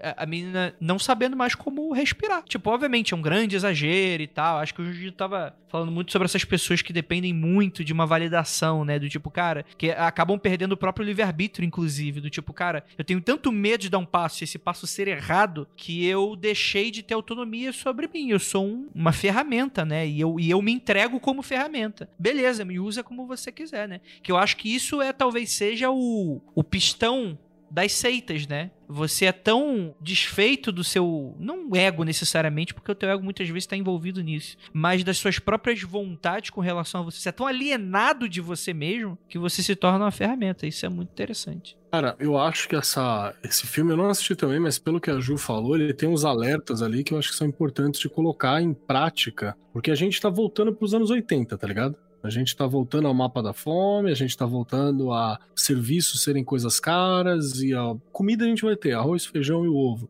Mas outras coisas vão ser um pouco mais complexas, tá voltando a querer taxar livro, tá voltando a ficar difícil entrar na universidade e por aí vai. Então, assim, uma das coisas que mais é, se desenvolvia nessa época era esse apelo a pessoas necessitadas, a pessoas fragilizadas, o apelo através do você é foda. A gente já tem isso acontecendo no Brasil hoje, com o movimento de, de coach de porra nenhuma e outras questões, e eu acredito que isso só tenha se agravar cada vez mais, assim. E aí, pra isso, eu lembro até de Walter Benjamin, sobe o, a Internacional Comunista aí. Walter Benjamin, quando ele fala uma coisa muito importante, cara, que existe um perigo que tá sempre às margens ali, rondando os momentos de fascismo, de domínio e de tudo isso. É o perigo de tornar-se instrumento, né, de uma classe, de um outro poder e não daqueles que são seus e não de si mesmo. Esse é o maior perigo que assusta e que tá próximo das pessoas, assim. E me parece que o filme dá esse alerta, né? É, vou falar uma coisa importante aqui, que me ajudaram no chat.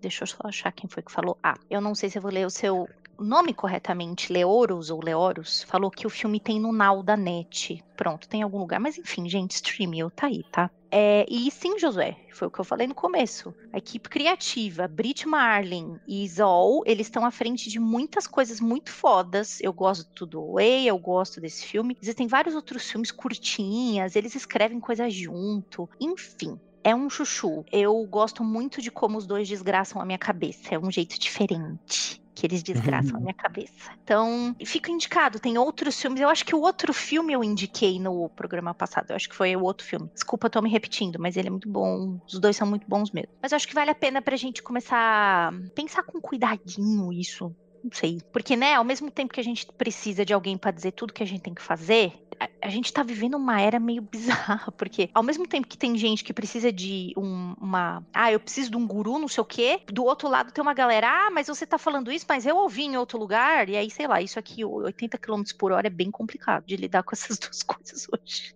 Então, sei lá. É, minha primeira indicação é essa. Desculpa se eu me alonguei muito, mas eu acho que não, o tema é não. pertinente. E eu até diria uma coisa, tipo, comentando a mais, é que você, querido jovem, você, o Magicano precisa de você com seu apoio. Mas outra coisa que eu queria falar, na verdade, só aproveitar a oportunidade. Você, querido jovem, muito provavelmente você não vai mudar o mundo. Deixa essa ansiedade de lado, vá viver um pouco. Se veja Gasta, mano, gasta uns 10 anos da tua vida curtindo a parada. Não é porque não tem volta, não, porque hoje em dia os 60 são os novos 15, né? É o que dizem, melhor idade. É, mas, mano, dá aliviada. Dá aliviada na barra aí, porque você não precisa resumir todas as suas encarnações caso você acredite nisso em uma. Isso nem é possível. Tirando a, menina que conseguiu, é Lilith reencarnada e conseguiu livrar o mundo de todas as. o karma do, do planeta. Fica tranquila, galera. Nada do que você faça vai afetar o mundo, gente. Nada. Que... Você não vai ser o Bill Gates, você não vai ser o Elon Musk, você não vai ser o Che Guevara. Tu vai ser um cara. E tá tudo bem, mano. E tá tudo bem, mano. Essa coisa de você se instrumentalizar de tal. Cara, principalmente hoje em dia, que tá tudo indo pro caralho, mano. Tipo, a galera vai pirar muito e só dá uma aliviada também, né? Então, psicológico ajuda, sei lá, bebe um vinho. Faz hoje o seguinte, ouvinte. Compra um velho Evinos compra um vinho para você. Se você for maior de 18. Isso. É vinhos, Mas... meu amigo, liga pro Carrefour.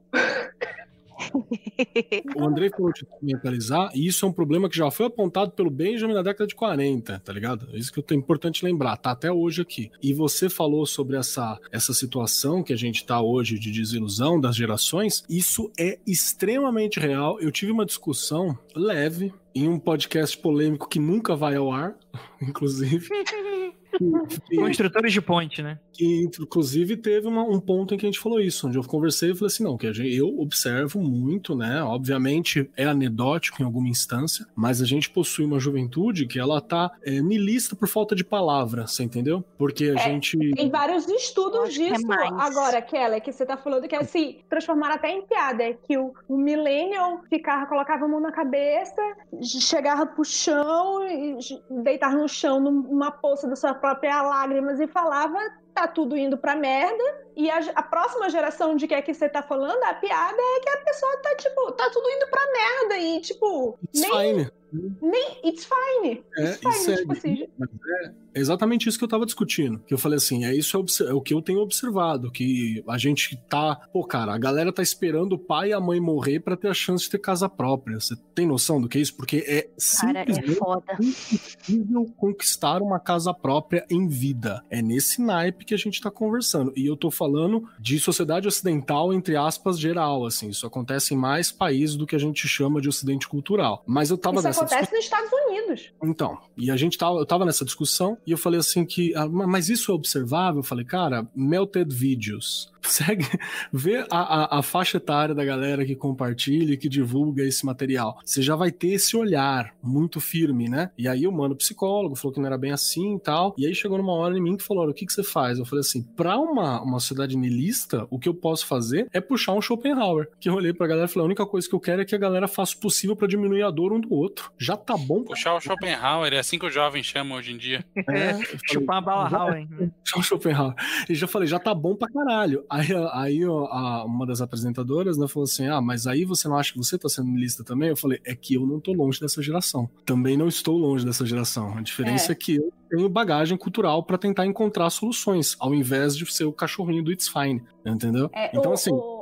É a, nossa, a nossa geração, para a geração que, de quem você está dando aula, na verdade, às vezes é só a diferença de um irmão mais novo, né? Exato, exato. Eu, eu tô na casa dos 30 agora, tô na casa dos 30 anos, eu não sou mais velho dessa mesa, também não sou mais novo, mas eu tô bem próximo ainda dessa galera. Eu troco muito com eles, entendeu? Eu, eu, eu tô ali vampirizando a adolescência ali ainda, nas salas de aula, ali sacando o que, que é que tá rolando, tentando entender o que, que tá rolando. Então, alguma coisa tem, alguma troca tem. E é uma coisa que eu observo muito, Ju. Acho que você não tá errada quanto a essa visão. Eu vou, eu vou tentar traduzir o meu sentimento em uma frase é muito triste você trazer uma coisa que você ama com um brilho nos olhos, falar, velho, depois de tudo isso aqui, tá aqui o resultado, a pessoa fala assim, ah. E sabe o que é mais louco? Ela escolheu estar ali. Ela não está sendo obrigada. Isso é muito. É esse lance de, ah, a gente precisa trazer o brilho nos olhos de novo, né? Porra, cansa quando você não tem uma resposta. Cansa, velho. Acho que eu tenho que parar de ser professora, porque eu tô muito desiludida.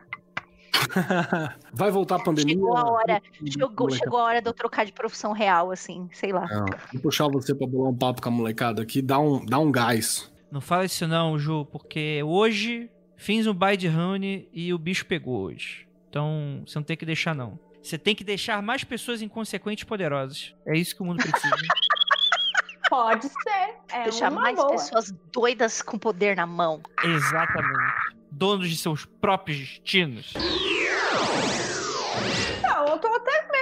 Vergonha de fazer as minhas propostas de, de coisas para fazerem atrás, porque, na verdade, eu fui ver coisas que me incentivaram a entrar nessa senda do esoterismo. É exatamente o que o ouvinte quer, Lívia. É um RPG botando o jovem no caminho da desgraça. Você, se bobear, é a única que tá dentro do tema.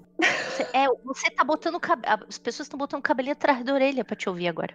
Então, eu ia pontuar três coisas. Porque se eu for falar delas, dá um capítulo cada uma aqui. Primeiro, foi as obras de Terry Pratchett, que dá para fazer um episódio inteiro disso. Outra coisa que me influenciou muito foi RPG. Nossa, que coisa é, é, surpreendente, né? E por último, a obra do Neil Gaiman, basicamente Sandman, né? Foi o, o, o pontapé inicial. Aí, o, tipo assim, o que tem em comum dessas três obras, que eu digo assim. Primeiro é o uso da imaginação de uma forma não convencional. Principalmente no RPG, você está se colocando no papel de outra pessoa. Você não precisa ser um, um ator, não precisa ir lá passar por todo o processo de atuar, mas é uma atuação. Você vai falar de um RPG em particular? Calma, eu vou falar primeiro no amplo e depois passar. Então, é de um, um, processo como um todo e, principalmente, eu acho que abre muito a cabeça para você pensar, se colocar em, em outros pontos de vistas, em outras realidades. Tem aquele problema da pessoa começar a achar que nada é realidade e, e dar aquela descolada da realidade? Não tem, pro... não, não tem esse perigo, não. Isso é só você. Você é, é isso aí. Os outros é normal, Olivia. Fica não, tranquilo. Mas não se preocupa, não foi isso que me descolou da realidade, não. Foi. Ah, tá o que me descolou da realidade foi químico mesmo. Isso daí só ajudou. Então, assim, de você ver e se pôr em situações que normalmente você não viveria e tal, você tem um, um compreendimento um pouco mais amplo de, de, de, ponto de vista. Eu acho isso muito essencial se você quer entrar em, em esoterismo, em magia, não seja qual for a vertente que você quer. Então, é, de você conseguir shiftar esse ponto de vista, de você ter é, é, é múltiplos pontos de vistas, ou múltiplas é, sentimentos ou realidades até. O que o Vinícius perguntou de qual sistema que me influenciou nisso, basicamente foi o Storyteller, que agora está sendo relançado, toda, tem as versões de 20 anos, estão todas sendo relançadas, você pode comparar o PDF oficial e tal, esse tipo de coisa.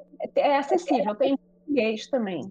E o sistema Storyteller era baseado em mais a ideia do roleplay do que aquele matar, triturar e saquear do D&D e tal. D&D você pode jogar como se fosse uma sessão da tarde normal, assim, tipo, tranquilo, só pelo, pelo forfã. E o Storyteller você podia ir jogado de forma sei lá, Adequado. séria, assim, tinha um- um- uma coisa de você duvidar, né? Ter um, trabalho psicológico mais legal. Então, jogava mais vampiro. E sim, eu passei por aquela fase da minha mãe achar que eu tava fodida das ideias por causa de vampiro. E o mais próximo, se você for ler só os livros e, e ver a influência de esoterismo e magia, obviamente é a Mage, que o Andrei você fez até um episódio já, né, de, de acho que no Mundo Freak sobre mago. Não, eu o pessoal sempre pede, eu nunca fiz. Porque eu não dou papo pra maluco. Ah, foi mitografias com o Kelly. Foi. Ah, foi mitografias, eu tô confundindo as coisas. Caralho, que ofensa pro Léo, hein? Que você chamou agora. Beijo, Léo. Desculpa. Eu confundi. Aí, É porque tinha o Keller, aí deu gostinho de Mundo Freak. Pois é, esse e o Changeling, que é um tipo um irmão mais desconhecido de- do, do Storyteller. O Changeling basicamente fala sobre a visão encantada da vida e como você perde isso enquanto você vai crescendo ou se, se deixando isso sair de você enquanto você passa a lidar o dia a dia, a banalidade do dia a dia e como você faz para você não perder essa visão encantada da vida. Outra coisa que eu acho muito importante para se você é, é, quer ir atrás de, de magia, de esoterismo e tal. Aí, Kelly, você já jogou vampiro, né? Eu já joguei Vampiro, que eu detesto. Eu tô lá com o Jacaúna jogando. Eu quero morrer com Vampiro. Eu acho Vampiro um desperdício de dado, um gasto de ficha. E acho um lore merda. Mas é legal de jogar e vale a pena pra quem quiser jogar. Mas todos os outros são muito melhores. Cara, eu, eu não consegui jogar muito Mage, mas Eu o, joguei Mage, Lobisomem e Changeling. É, o Mage é muito, muito, muito. As pessoas fizeram uma puta pesquisa do que eram as tradições mágicas verdadeiras, né? Ali, tipo, tem. Você vai olhando e você fala: Isso aqui, isso aqui veio de Telema, isso Então. daqui é o pessoal da Wicca, isso daqui é magia do caos. E é tudo derivado da magia do caos, assim. A base de olhar deles é da magia do caos. É da ideia, da ideia do Robert Anton Wilson de que o observador gera a realidade, sabe? A partir dele, é a partir dele que se conta isso tudo. Então, todo o universo de Mage é magia do caos. Pra quem não sabe, magia existe, ela é real e tá tendo uma disputa entre os grupos de magos pra ver quem vai confinar o funcionamento da realidade numa narrativa. E quem tá ganhando é a tecnocracia. A tecnologia é um tipo de magia em Mage. É uma magia com regras. Isso é muito parecido com Invisíveis, né? Sim, que Eu não é sei quem veio primeiro. O Mago. Mago. O assim, Mago veio primeiro. Antes de Mago- todos eles, veio a trilogia Illuminatus, do Robert Anton Wilson e do Shia, Isso, que é isso aí. isso aí. Cara, eu queria muito chegar e poder dizer assim, cara, leiam Illuminatus. O universo em desencanto. É só falar.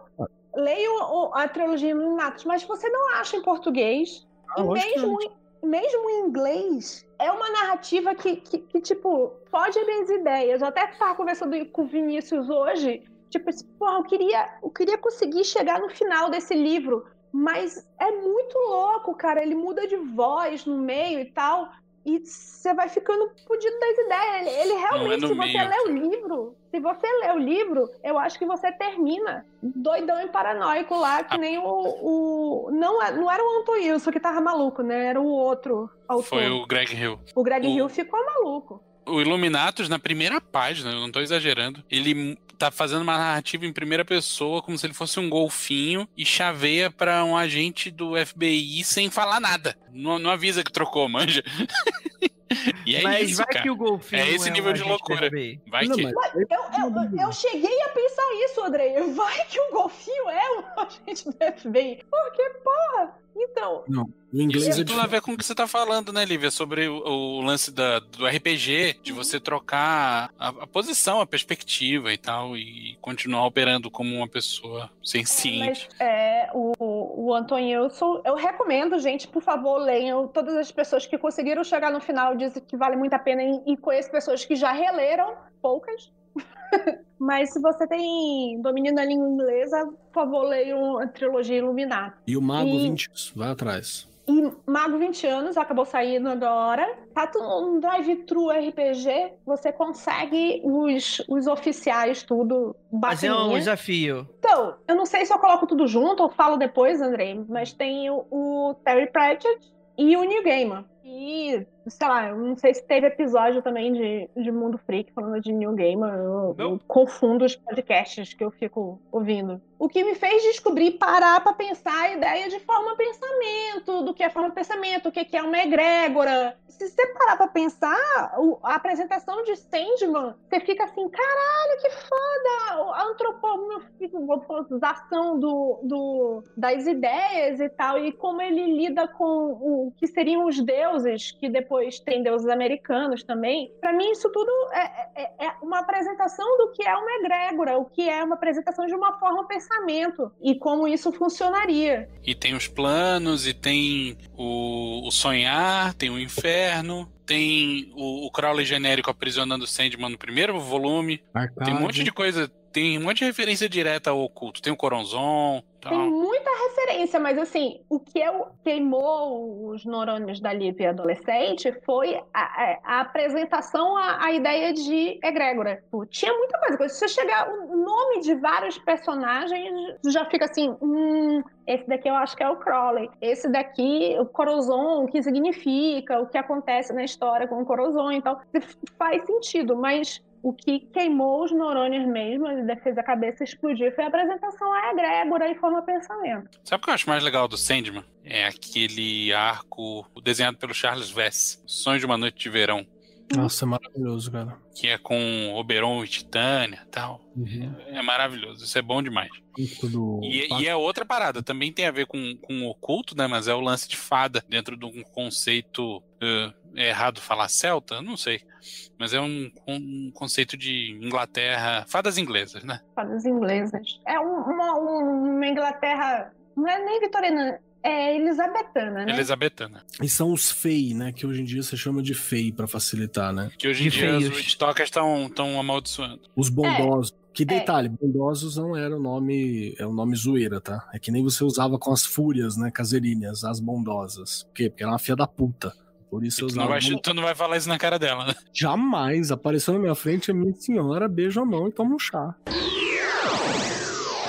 Eu comecei na abertura falando uma frase do Cowboy Bebop, porque eu tô reassistindo ele e eu vou comentar tudo no IGTV e no Twitter, assim, saca? É maravilhoso o Cowboy Bebop. Mas eu não sei se vai estar tempo de falar e talvez eu fale dele num outro momento. Dá O que eu quero um- é uma parada que vira e mexe aparece alguém lá no meu Instagram, algum lugar que fala assim: Keller, me dá uma referência de material para mim estudar xamanismo. Então, antropologia, Mircea Eliade e essas paradas aí, Dom Juan, lá do, do, do mano que eu esqueci o nome dele, do Peiote, Castanheda. Do Castanheda, do Carlos Castanheda, e, e antropologia mesmo. Vai lá ver o misticismo do Zazandi, esses textos seminais da antropologia. Aí alguém chega em mim e fala assim: Não, mas eu quero ver da magia mesmo, não sei o quê, porque eu quero aprender a parada e tal. Aí eu falo, cara, eu tô revisando o material pra dar uma olhada. E tem um problema muito sério. Primeiro que falar só xamanismo é a casa do caralho. É uma casa do caralho tremenda. Você não é xamã, seu filho de uma puta. Você nasceu em tribo, você é aldeado? Você foi ordenado? Você tem tradição familiar nessa porra? Senão não é assim que funciona, cara. Ah, não, mas eu quero aprender a fazer a porra. Mas tem muita coisa que ela é relíquia de conhecimento interno desses grupos. Você não tem direito de usar essa porra. Essa é uma das maiores críticas, por exemplo, no Lobisomem Apocalipse. Lobisomem Apocalipse fez uma puta de uma pesquisa gigante, igual fez em Mago, igual fez em várias outras paradas, e fez um, vários apanhados, deu um tom ali e jogou pra frente. Quando você faz isso com a história da humanidade, das intrigas palacianas pra criar Vampiro à Máscara, beleza. A história da humanidade, das intrigas palacianas, foda-se. Ela já é normal, é aberta, é pra todos. Quando você faz isso com as ordens esotéricas,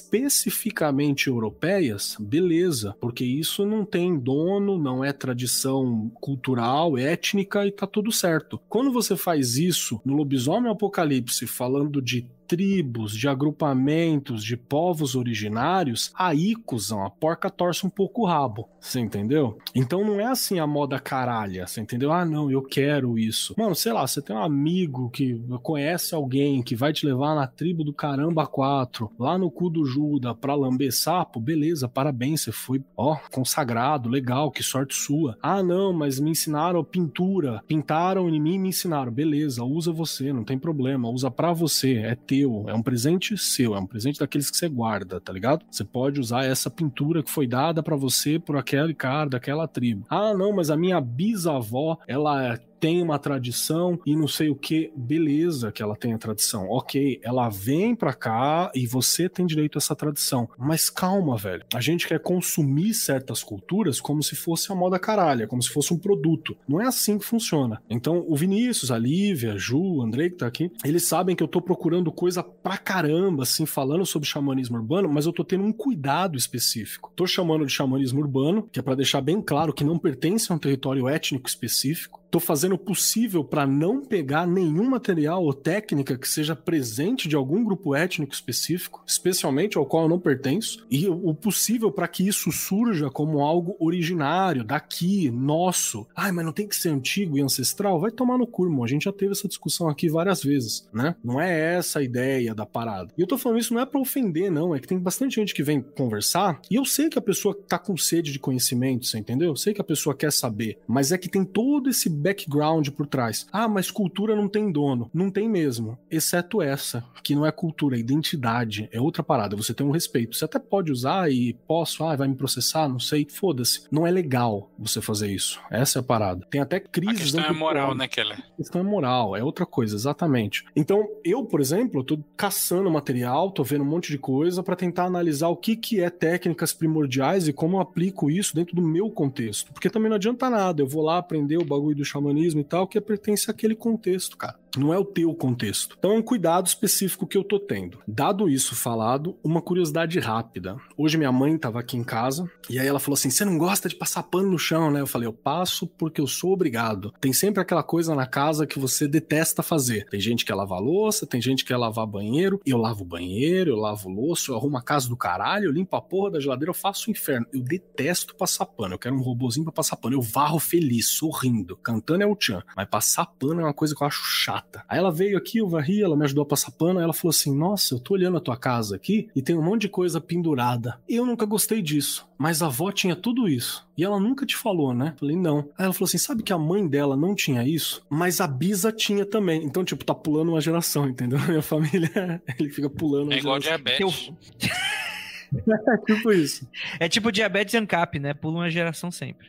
É, imaginação tem vergonha na cara, Ai, meu Deus. E aí, isso foi uma curiosidade, assim, que a gente tá conversando. E aí, beleza. Mas o que, que eu quero dizer? Eu quero dizer que quando você tá fazendo um rolê xamânico urbano, você tem que abrir muito suas, suas percepções para ensinamentos e para outras coisas que estão presentes ali. E eu tava relendo o livro da Amanda Palmer, a gente falou do Neil Gaiman agora, e a esposa, porque eles não separaram, né? Saiu uma nota dizendo que eles não separaram, eles só estão brigados e resolveram se separar de corpos em continentes diferentes. Essa foi a frase. Mas o casamento. 2020 tá, tá, Tá forte. tá foda. Eu tava, eu tava relendo A Arte de Pedir, da Amanda Palmer. E é um livraço, assim, e tem algumas coisas ali que eu acho que ela tá muito associada a um rolê xamânico. Não que a Amanda Palmer seja xamã ou porra nenhuma desse tipo, tá ligado? Nada disso. Mas tem alguns conceitos ali que eu acho interessante. E o título, ele engana. Tem muita gente que fala assim, a arte de pedir, eu, tenho eu não posso ter vergonha de pedir ajuda e tal. Então, cara, não é isso que o livro fala. O livro, ele fala de troca. O livro é a arte de trocar. E, principalmente, também tem ali uma arte de servir. Fala, Venâncio. Não li o livro, vou dar uma dica pra quem não quiser ler o livro. Tem um TED Talk da Amanda Palmer, que é o resumo do livro. Em 10 minutos. é tipo isso mesmo. É. E ela tá ligada a, a essa questão, porque assim, ela vive falando: não, eu não acho no livro, eu não me achava merecedora, eu fui lá e pedi. Só que aí, cinco páginas depois, ela fala assim: eu me dediquei a ouvir 100% dos meus fãs que vieram lá para trocar uma ideia, sempre distribuindo um abraço para quem precisava, uma conversa com quem precisava e, sei lá, ouvi falar sobre aborto, sobre casos de abuso e sempre que eu podia, eu oferecia meu ombro, meu colo e para algumas pessoas eu ofereci café. Então, Ela não tá pedindo de graça, você entendeu? Não há pedir. A pessoa quer participar daquilo, quer oferecer para ela, porque eles recebem algo dela. Então não é, ah, é arte de pedir, pede aí, caralho. Não, não é isso, filho de uma puta. É um bagulho sobre troca, sobre servir. E tem uma frase, inclusive, que ela vai falar nominalmente, que é quase como um sacerdote, um padre um xamã, que tem um conceito que é o conceito de espiador de pecados, que é aquela pessoa que ouvia os pecados, ouvia as dificuldades, ouvia os demônios dos outros para aliviar os outros disso, enquanto ela carregava aquele peso. E aí eu vou conseguir aproveitar a frase do Cowboy Bebop, que talvez eu não consiga falar sobre Cowboy Bebop, que é o você vai ter que carregar esse peso. Ela eh, carregava isso e depois ela falava que ela tinha que fazer alguma coisa para colocar isso para fora. Ou ela exorcizava isso numa música, ou ela exorcizava isso num ato público, de alguma coisa, mas entenda, ela serve a uma comunidade que por um acaso são os fãs. Entende? Então ali tem muita coisa sobre o que, que é um xamanismo urbano no contexto que a gente tá. O que, que é o contexto? Quem é a tua comunidade? O quanto você serve? O quanto você passa? O quanto tem ali? Não é vergonha pedir, de jeito nenhum. É uma coisa que eu tenho muita dificuldade, inclusive. Não é vergonha pedir. Mas você tá na envergadura moral, no ponto de poder pedir, você sacou? Essa é uma questão assim extremamente importante. O que você fez para merecer isso? Porque nada é de graça, não existe almoço grátis, e isso é parte da existência. A energia não vem do nada, ela vai de algum lugar para algum lugar, né? Então, isso é importante você ter essa discussão. E eu acho que é um livro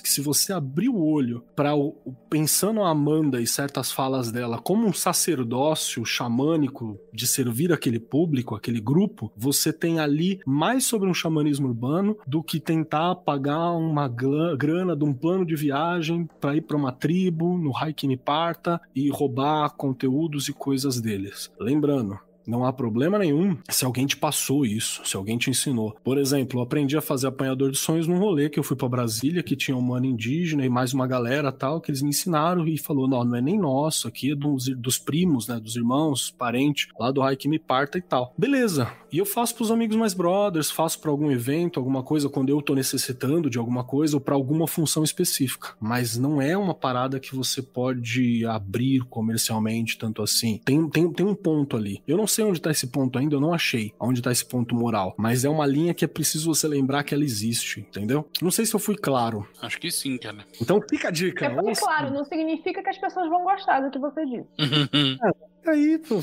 Desculpa, né? Não gostou e pau no cu, né? Aí você escolhe, você quer o pau no cu, é desculpa. É, esse lance, vou fazer só um. É muito rápido, uma digressão muito rápida. Que o Keller falou assim: Poxa, eu acho muito difícil. para mim é muito difícil chegar e pedir alguma coisa para alguém.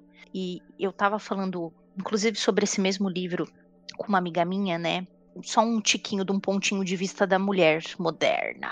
Mulher moderna. A gente entrou em uma narrativa muito boa não estou dizendo que não é, que ela é ruim, da Beyoncé da Strong Independent Woman. Eu sou uma mulher forte, independente, faço meus rolês, não dependo de ninguém. E a gente, infelizmente, tá levando isso para um outro extremo. E aí a gente percebe muitas mulheres que, assim, às vezes tá morrendo o bicho, tá fazendo 15 coisas ao mesmo tempo. Vem a outra amiga e fala assim: Você tá precisando de ajuda? Você quer dividir esse negócio comigo? Ah, não, eu não vou te incomodar. A gente fica com esse medo de incomodar os outros. E é aí que entra essa maravilhosidade da Amanda, que é, cara, deixa a pessoa te ajudar agora, se ela veio perguntar para você, não é porque ela não vai fazer, ai, que saco, vou ajudar a Juliana. Não, ela vai fazer um negócio para você e depois você faz para ela, tipo, fica, tipo, faça isso como uma troca mesmo. E a gente, infelizmente, entrou nessa pira errada, né? Que, tipo, não, eu tenho que dar conta de tudo sim, e tem que ser no mesmo dia sim, e se eu não der, eu sou uma pessoa péssima e ó, eu falhei hoje. Tipo, sabe? Então a gente também tem que começar, nós mulheres, começa entre a gente, depois a gente dá uma estendida nisso, mas senão a gente fica muito tipo, ah, eu preciso ser forte e aguentar tudo e ser independente, mas aí é foda, né, no final do dia. Cansa. É a, é a cultura da produtividade aplicada a coisas que não tem nada a ver, né? Exato, pois exato. Pois é, eu tava até vendo, saiu até um quadrinho, agora não me lembro de quem foi que eu vi o dia desse, é a cultura da produtividade. Foi do Salimeiro? Aplicado a coisas que deveriam ser lazer. Aquele foi um soco na minha cara, aquela beijo salimento. Caralho, aquele eu li lá, eu falei assim, nossa, eu vou até fechar o e-mail, eu volto depois. E ficou uma coisa bacana, Ju, que você falou sobre esse negócio de uma mulher ajudar a outra, né? Não sou mulher, então é uma coisa que eu só percebi agora que você falou sobre o livro. Mas ela também incentiva, por exemplo, que a, que a solidariedade que aparentemente, segundo ela, há entre as mulheres, quando alguém precisa de um, de um absorvente, você pede no banheiro e sempre uma mão feminina virar e vai trazer, ela abre o livro com isso, né? Ela, ela brinca que essa questão tem que ser estendida a todas as outras áreas das mulheres, né? Não tem que ter concorrência é, entre elas e tal. Então eu não tinha percebido por, por motivos é, culturais, biológicos e de orientação sexual, mas deu para sacar agora. Esse livro, cara, para mim é leitura obrigatória. Leia, você vai gostar. Ou assiste o TED Talk se você não quiser ler o livro, mas, puta, maravilhosa indicação. Muitos coramões. Eu posso recomendar um autor que, que, assim, não tem muito a ver com, com magia, mas ele tá aqui no meu lado e ele te ajuda muito a, a pensar estrategicamente nesse o que você pode fazer, o que você pode deixar de fazer. O que eu tenho aqui na mão é o Guerra, 33 Estratégicas de Guerra, do Robert Greene. Mas se você for ver o Lei de Poder, o Arte da Sedução e o Maestria, também Só... são muito bons, assim, é livro pra vida. Tomar cuidado que tem um monte de nazistinha que se inspira nessa porra, né? É. Putz, aí é Cara, é que nem. Mas a culpa não é do Green, é de não quem é. lê e, usa pro, pra parada errada. É, mas isso é que nem você falou orgulho, que esse livro é né? é bom. Porque se eu olhasse só o título, eu ia falar, nossa, coisa de coach, não vou pegar, não. Aí bem que você falou, tipo, ah, esse é legal, leia. Porque... Tem uma pegadinha de coach, sim, mas é. Mas é antes do coach ser coach, sabe? Esse é livro coach já é mais antigo, então. Hum, é muito legal que ele tem as histórias, falando histori historicamente, quando a pessoa aplicou esse tipo de raciocínio ou não e tal. É, basicamente, eu gosto muito da, da ideia do. falando sobre força de vontade e que tem no, o, nos leis do poder. E para quem, é muito... Quem tá nos rolês da, das místicas aí e precisar do empurrãozinho, dá uma lida no, naquele livro Maestria, também do Robert Greene, que esse livro aí é o livro que te mostra, quase de forma científica, que Aquele negócio que a Xuxa já falava, que tudo pode ser, só basta acreditar. Uma das coisas que eu pretendia falar também hoje fala justamente sobre essa questão da maestria. Que maestria é se fuder para um caralho e continuar tentando. Entendeu? Maestria são. É, é, é você botar 10 mil horas de esforço numa coisa, tendo encontrado um mentor habilidoso o suficiente para te guiar durante esse processo e vivendo uma vida enquanto isso. É, eu acho que vai ser mais útil do Green para as pessoas dentro do, do rolê das magia é realmente maestria, né? É, maestria é o que eu não li, mas o Guerra. O, quem leu maestria foi o Vinícius. É isso, gente. Vocês querem discutir mais sobre a vida? que se fala, Keller, pra eu encerrar essa porra antes que eu, que eu mate você. Valeu. Tem um jabá pra fazer pra galera aí. Minha gente, você que vai ouvir esse episódio, dá um pulo no catarse.me barra Rasputin que é um quadrinhos que eu estou de autor, escritor. Eu escrevi um quadrinho. Venâncio deu uma no roteiro. Oi? Já li o roteiro, hein? Cheguei é, de todo mundo. Deu uma lida no roteiro, me ajudou numas paradinhas lá que ele apontou. Foi o primeiro a ver a arte Same Energy do, do autor. que ela me mostrou, olha o meu storyboard e olha a primeira página ilustrada. Eu falei, caralho, cenourinha. É, o meu, o é meu desenho é tipo esbagaçar o robô chilique, né? O meu desenho era nesse, nesse nível. Quero storyboard, gente. Tá lá. Quem quiser, cola lá, por favor. Você é muito grato, mandarei beijinhos. Se você comprar e falar no Twitter, falar assim, manda beijo, Kelly. Mando beijo pra você. Agradeço muito. E é isso. Colhem lá, minha gente. Ele vai cantar. Se vocês botam uma, uma meta que se as pessoas apoiarem X reais, você vai fazer uma versão daquela música Go, Go, Rasputin, nananana. Você dançando, você tem que botar, mas tem que ser alta a meta. Ah, e você me lembrou uma coisa importante também. O, o HQ Rasputin, ela é uma história onde o Rasputin tá num trem e ele é visitado nesse trem pela Helena Blavatsky. Eita! Então, Olha a, a referência! E é parte do meu projeto de desculpas pra Helena Blavatsky, porque a gente fa- fez alguns comentários, algumas piadas, porque o bagulho de Atlântida é engraçado mesmo, e tem gente que acha que Blavatsky não presta. Mulher é foda para um caralho, uma filósofa fudida, vocês que não sabem brincar, caralho. Vai dar uma olhada. Mas o chefe secreto de papelão não tem desculpa, cara. Não, o AS de papelão e a, e, o, e a Atlântida é uma forçação de barra. Mas tem umas coisas muito tem bacanas. vários ocultistas foda aí que vocês pagam pau que tem as mesmas viagens da Helena Blavatsky. Então tem que fazer assim, tá certo. Isso é verdade. Kelly, Tá certo, Kelly. Olha Tem ela- ocultistão aí da porra falando, ai, olha, esse termo veio do alemão, não tinha nada a ver com o alemão. Você lê a tradução e fala, mano, você tá viajando, né? Tirou do cu. Been there, done that. Já vi. Então, colhem lá, catarse.me barra Rasputin, junto com a galera da Script. Beijo, Script, beijo, Rob Saint, o desenhista maravilhoso. É, e é isso, Oscar no bode, Praise the Sun pra todos vocês. Tchau! Beijo. Praise,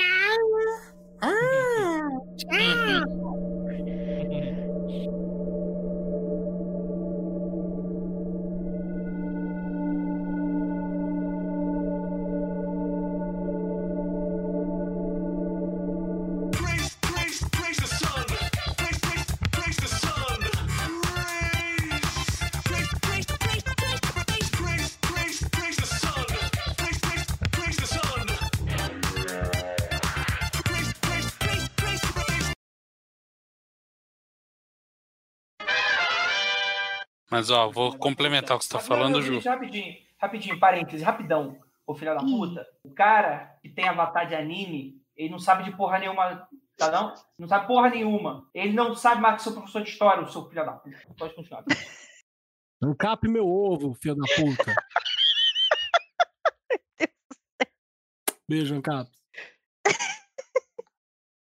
Que beleza.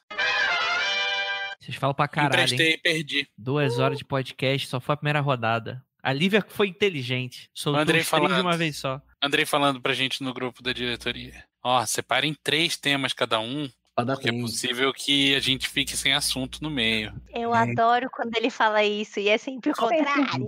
Sempre. Toda vez que ele fala isso, a gente já sabe que vai ser três horas. Tem que fazer um Tiger King com a, com a Lucrécia brasileira aí, a, a mãe, esposa, irmã. Tem que ser um projeto humanos. Tem que ser. um- Nossa!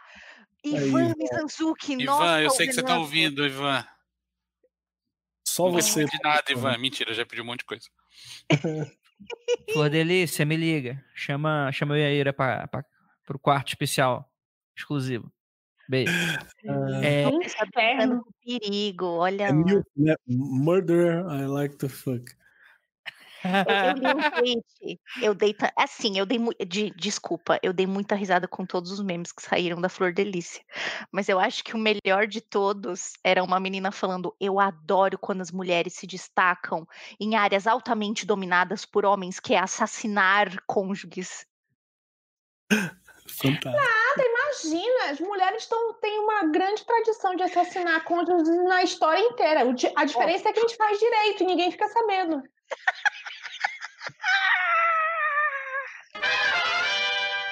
deixa pra lá, Nossa, ia falar um negócio. o Haroldo Assis levantou uma figura muito lendária do YouTube, não sei se vocês conhecem. Ele falou assim, gente, vocês precisam chamar o próximo episódio, porque Não tudo sei é tem significado oculto. Gente, o canal do nossa, passei muitas horas assistindo teoria da conspiração e rindo no canal. Te amo. Jota, mas o, Bé, mas nossa, foram muito, muito tempo gasto dando risada das teorias da conspiração que ele cria, maravilhosas, O, maravilhosas. o meu, o meu, minha teoria do, do, do parasita, ele é, vai direto pro cinegnose. Essa teoria. Ih, Wilson. Vou mandar Ah, pro Wilson. Aí cabeça, começo, meio e fim, né? Então tá bom, Magaré. Aquele rolê dele lá da guerra. Guerra Híbrida. Guerra híbrida. híbrida, é do caralho aquilo ali. Aquilo ali é depois- total Mago Ascensão, né? E depois saiu também aquele rolê da, das tretas da, da extrema-direita com o Pepe lá, o sapo, esses caralho todo. Então, Esse Cara, rolê tá do bom. Pepe também dá um episódio à parte, cara. Porque é uma Dá história muito, muito extensa. Dá pra fazer um documentário sobre essa merda. Ai, não, cara, não aguento mais essa do Pepe. Puta que Não, pariu. você pode não aguentar mais, mas que dá um episódio e isso vai ser fato. Vai ser o Tiger King, vai ser o Frog King. Dos sapos. Porque esse foi meio pra baixo, né? Foi meio down Desculpa. esse É, episódio. eu fui, eu fui muito culpada pelo, pelo, pelo down. Foi mal, gente. Desculpa, viu? Não, o problema é a Lívia. Olha o melhor. sempre a Lívia. Isso! Oxi. Olha o bullying, Andrei. Começou a falar de RPG, bicho. Recomenda coisa boa ali. Vai cheio, todo mundo recomendando coisa bacana. e Você falando de RPG, RPG, RPG, bicho. O pessoal já tá cheio de cabaço no mundo. Vai colocar mais cabaço ainda. Proteger mais a virgindade. Outro queria citar anime. Vai tomar no cu, nem deixei encerrar logo essa porra. Que eu sabia que, que, que é. Você quer falar de Parasite, arrombado? Parasite que pessoas parem filme. de se reproduzir. mas o meu é anime de adulto. Anime de adulto pode. E não tem nem existe, você tá inventando. Anime no Anime em de japonês é hentai. significa. Oi? Vocês já viram o vídeo do meu primeiro anal? Não. Não o meu Não. primeiro anal. Manda Rapaz! título é, É. meu. Ah, meu tá bom. primeiro não foi filmado. Mas eu vou mandar pra vocês o vídeo da propaganda do produto, meu primeiro anal. Vou mandar agora. meu. Ah, é o do moço que faz uma propaganda que tem vários passos, né? Isso, é Ai, maravilhoso. gente, acho ele cara. muito didático. Pessoa mais, mais didática na propaganda. Oi, que horror. Ui, que susto! Ai, que susto. Ai, se fosse o meu. Vamos terminar essa Olha, porra? Chega, a né, Lu- gente? A Lu já mandou a, a braba que lançou a braba no chat. Gente, vocês já viram um vibrador triplo? Onde que vai a terceira ponta? Vai no ouvido, né? Tem a vara. Vai por cima, acima do ouvido. Faz, fica, fica fazendo. Juliana! Juliana! Um pouquinho de criatividade. Pensa aí, eu sei que você vai chegar na conclusão. Se esforça mais. tô imaginando alguns modelos aqui. É no Mas acho que é porque eu li o neonômico. Pessoal falando que é um tridente, rapaz. Pode se chamar Cthulhu Futanag. Três que tentáculos. Produto aí. Lu, mostra pra nós esse rolê aí que eu fiquei interessada. Como é que faz? Minha, Vamos minha lá? criatividade está pequena. Ai, não, deixa ele falar. Desculpa, pode falar tchau, amigo. Tem um podcast sendo gravado aí, gente. Não sei se vocês sabem. Desculpa. Ah, é?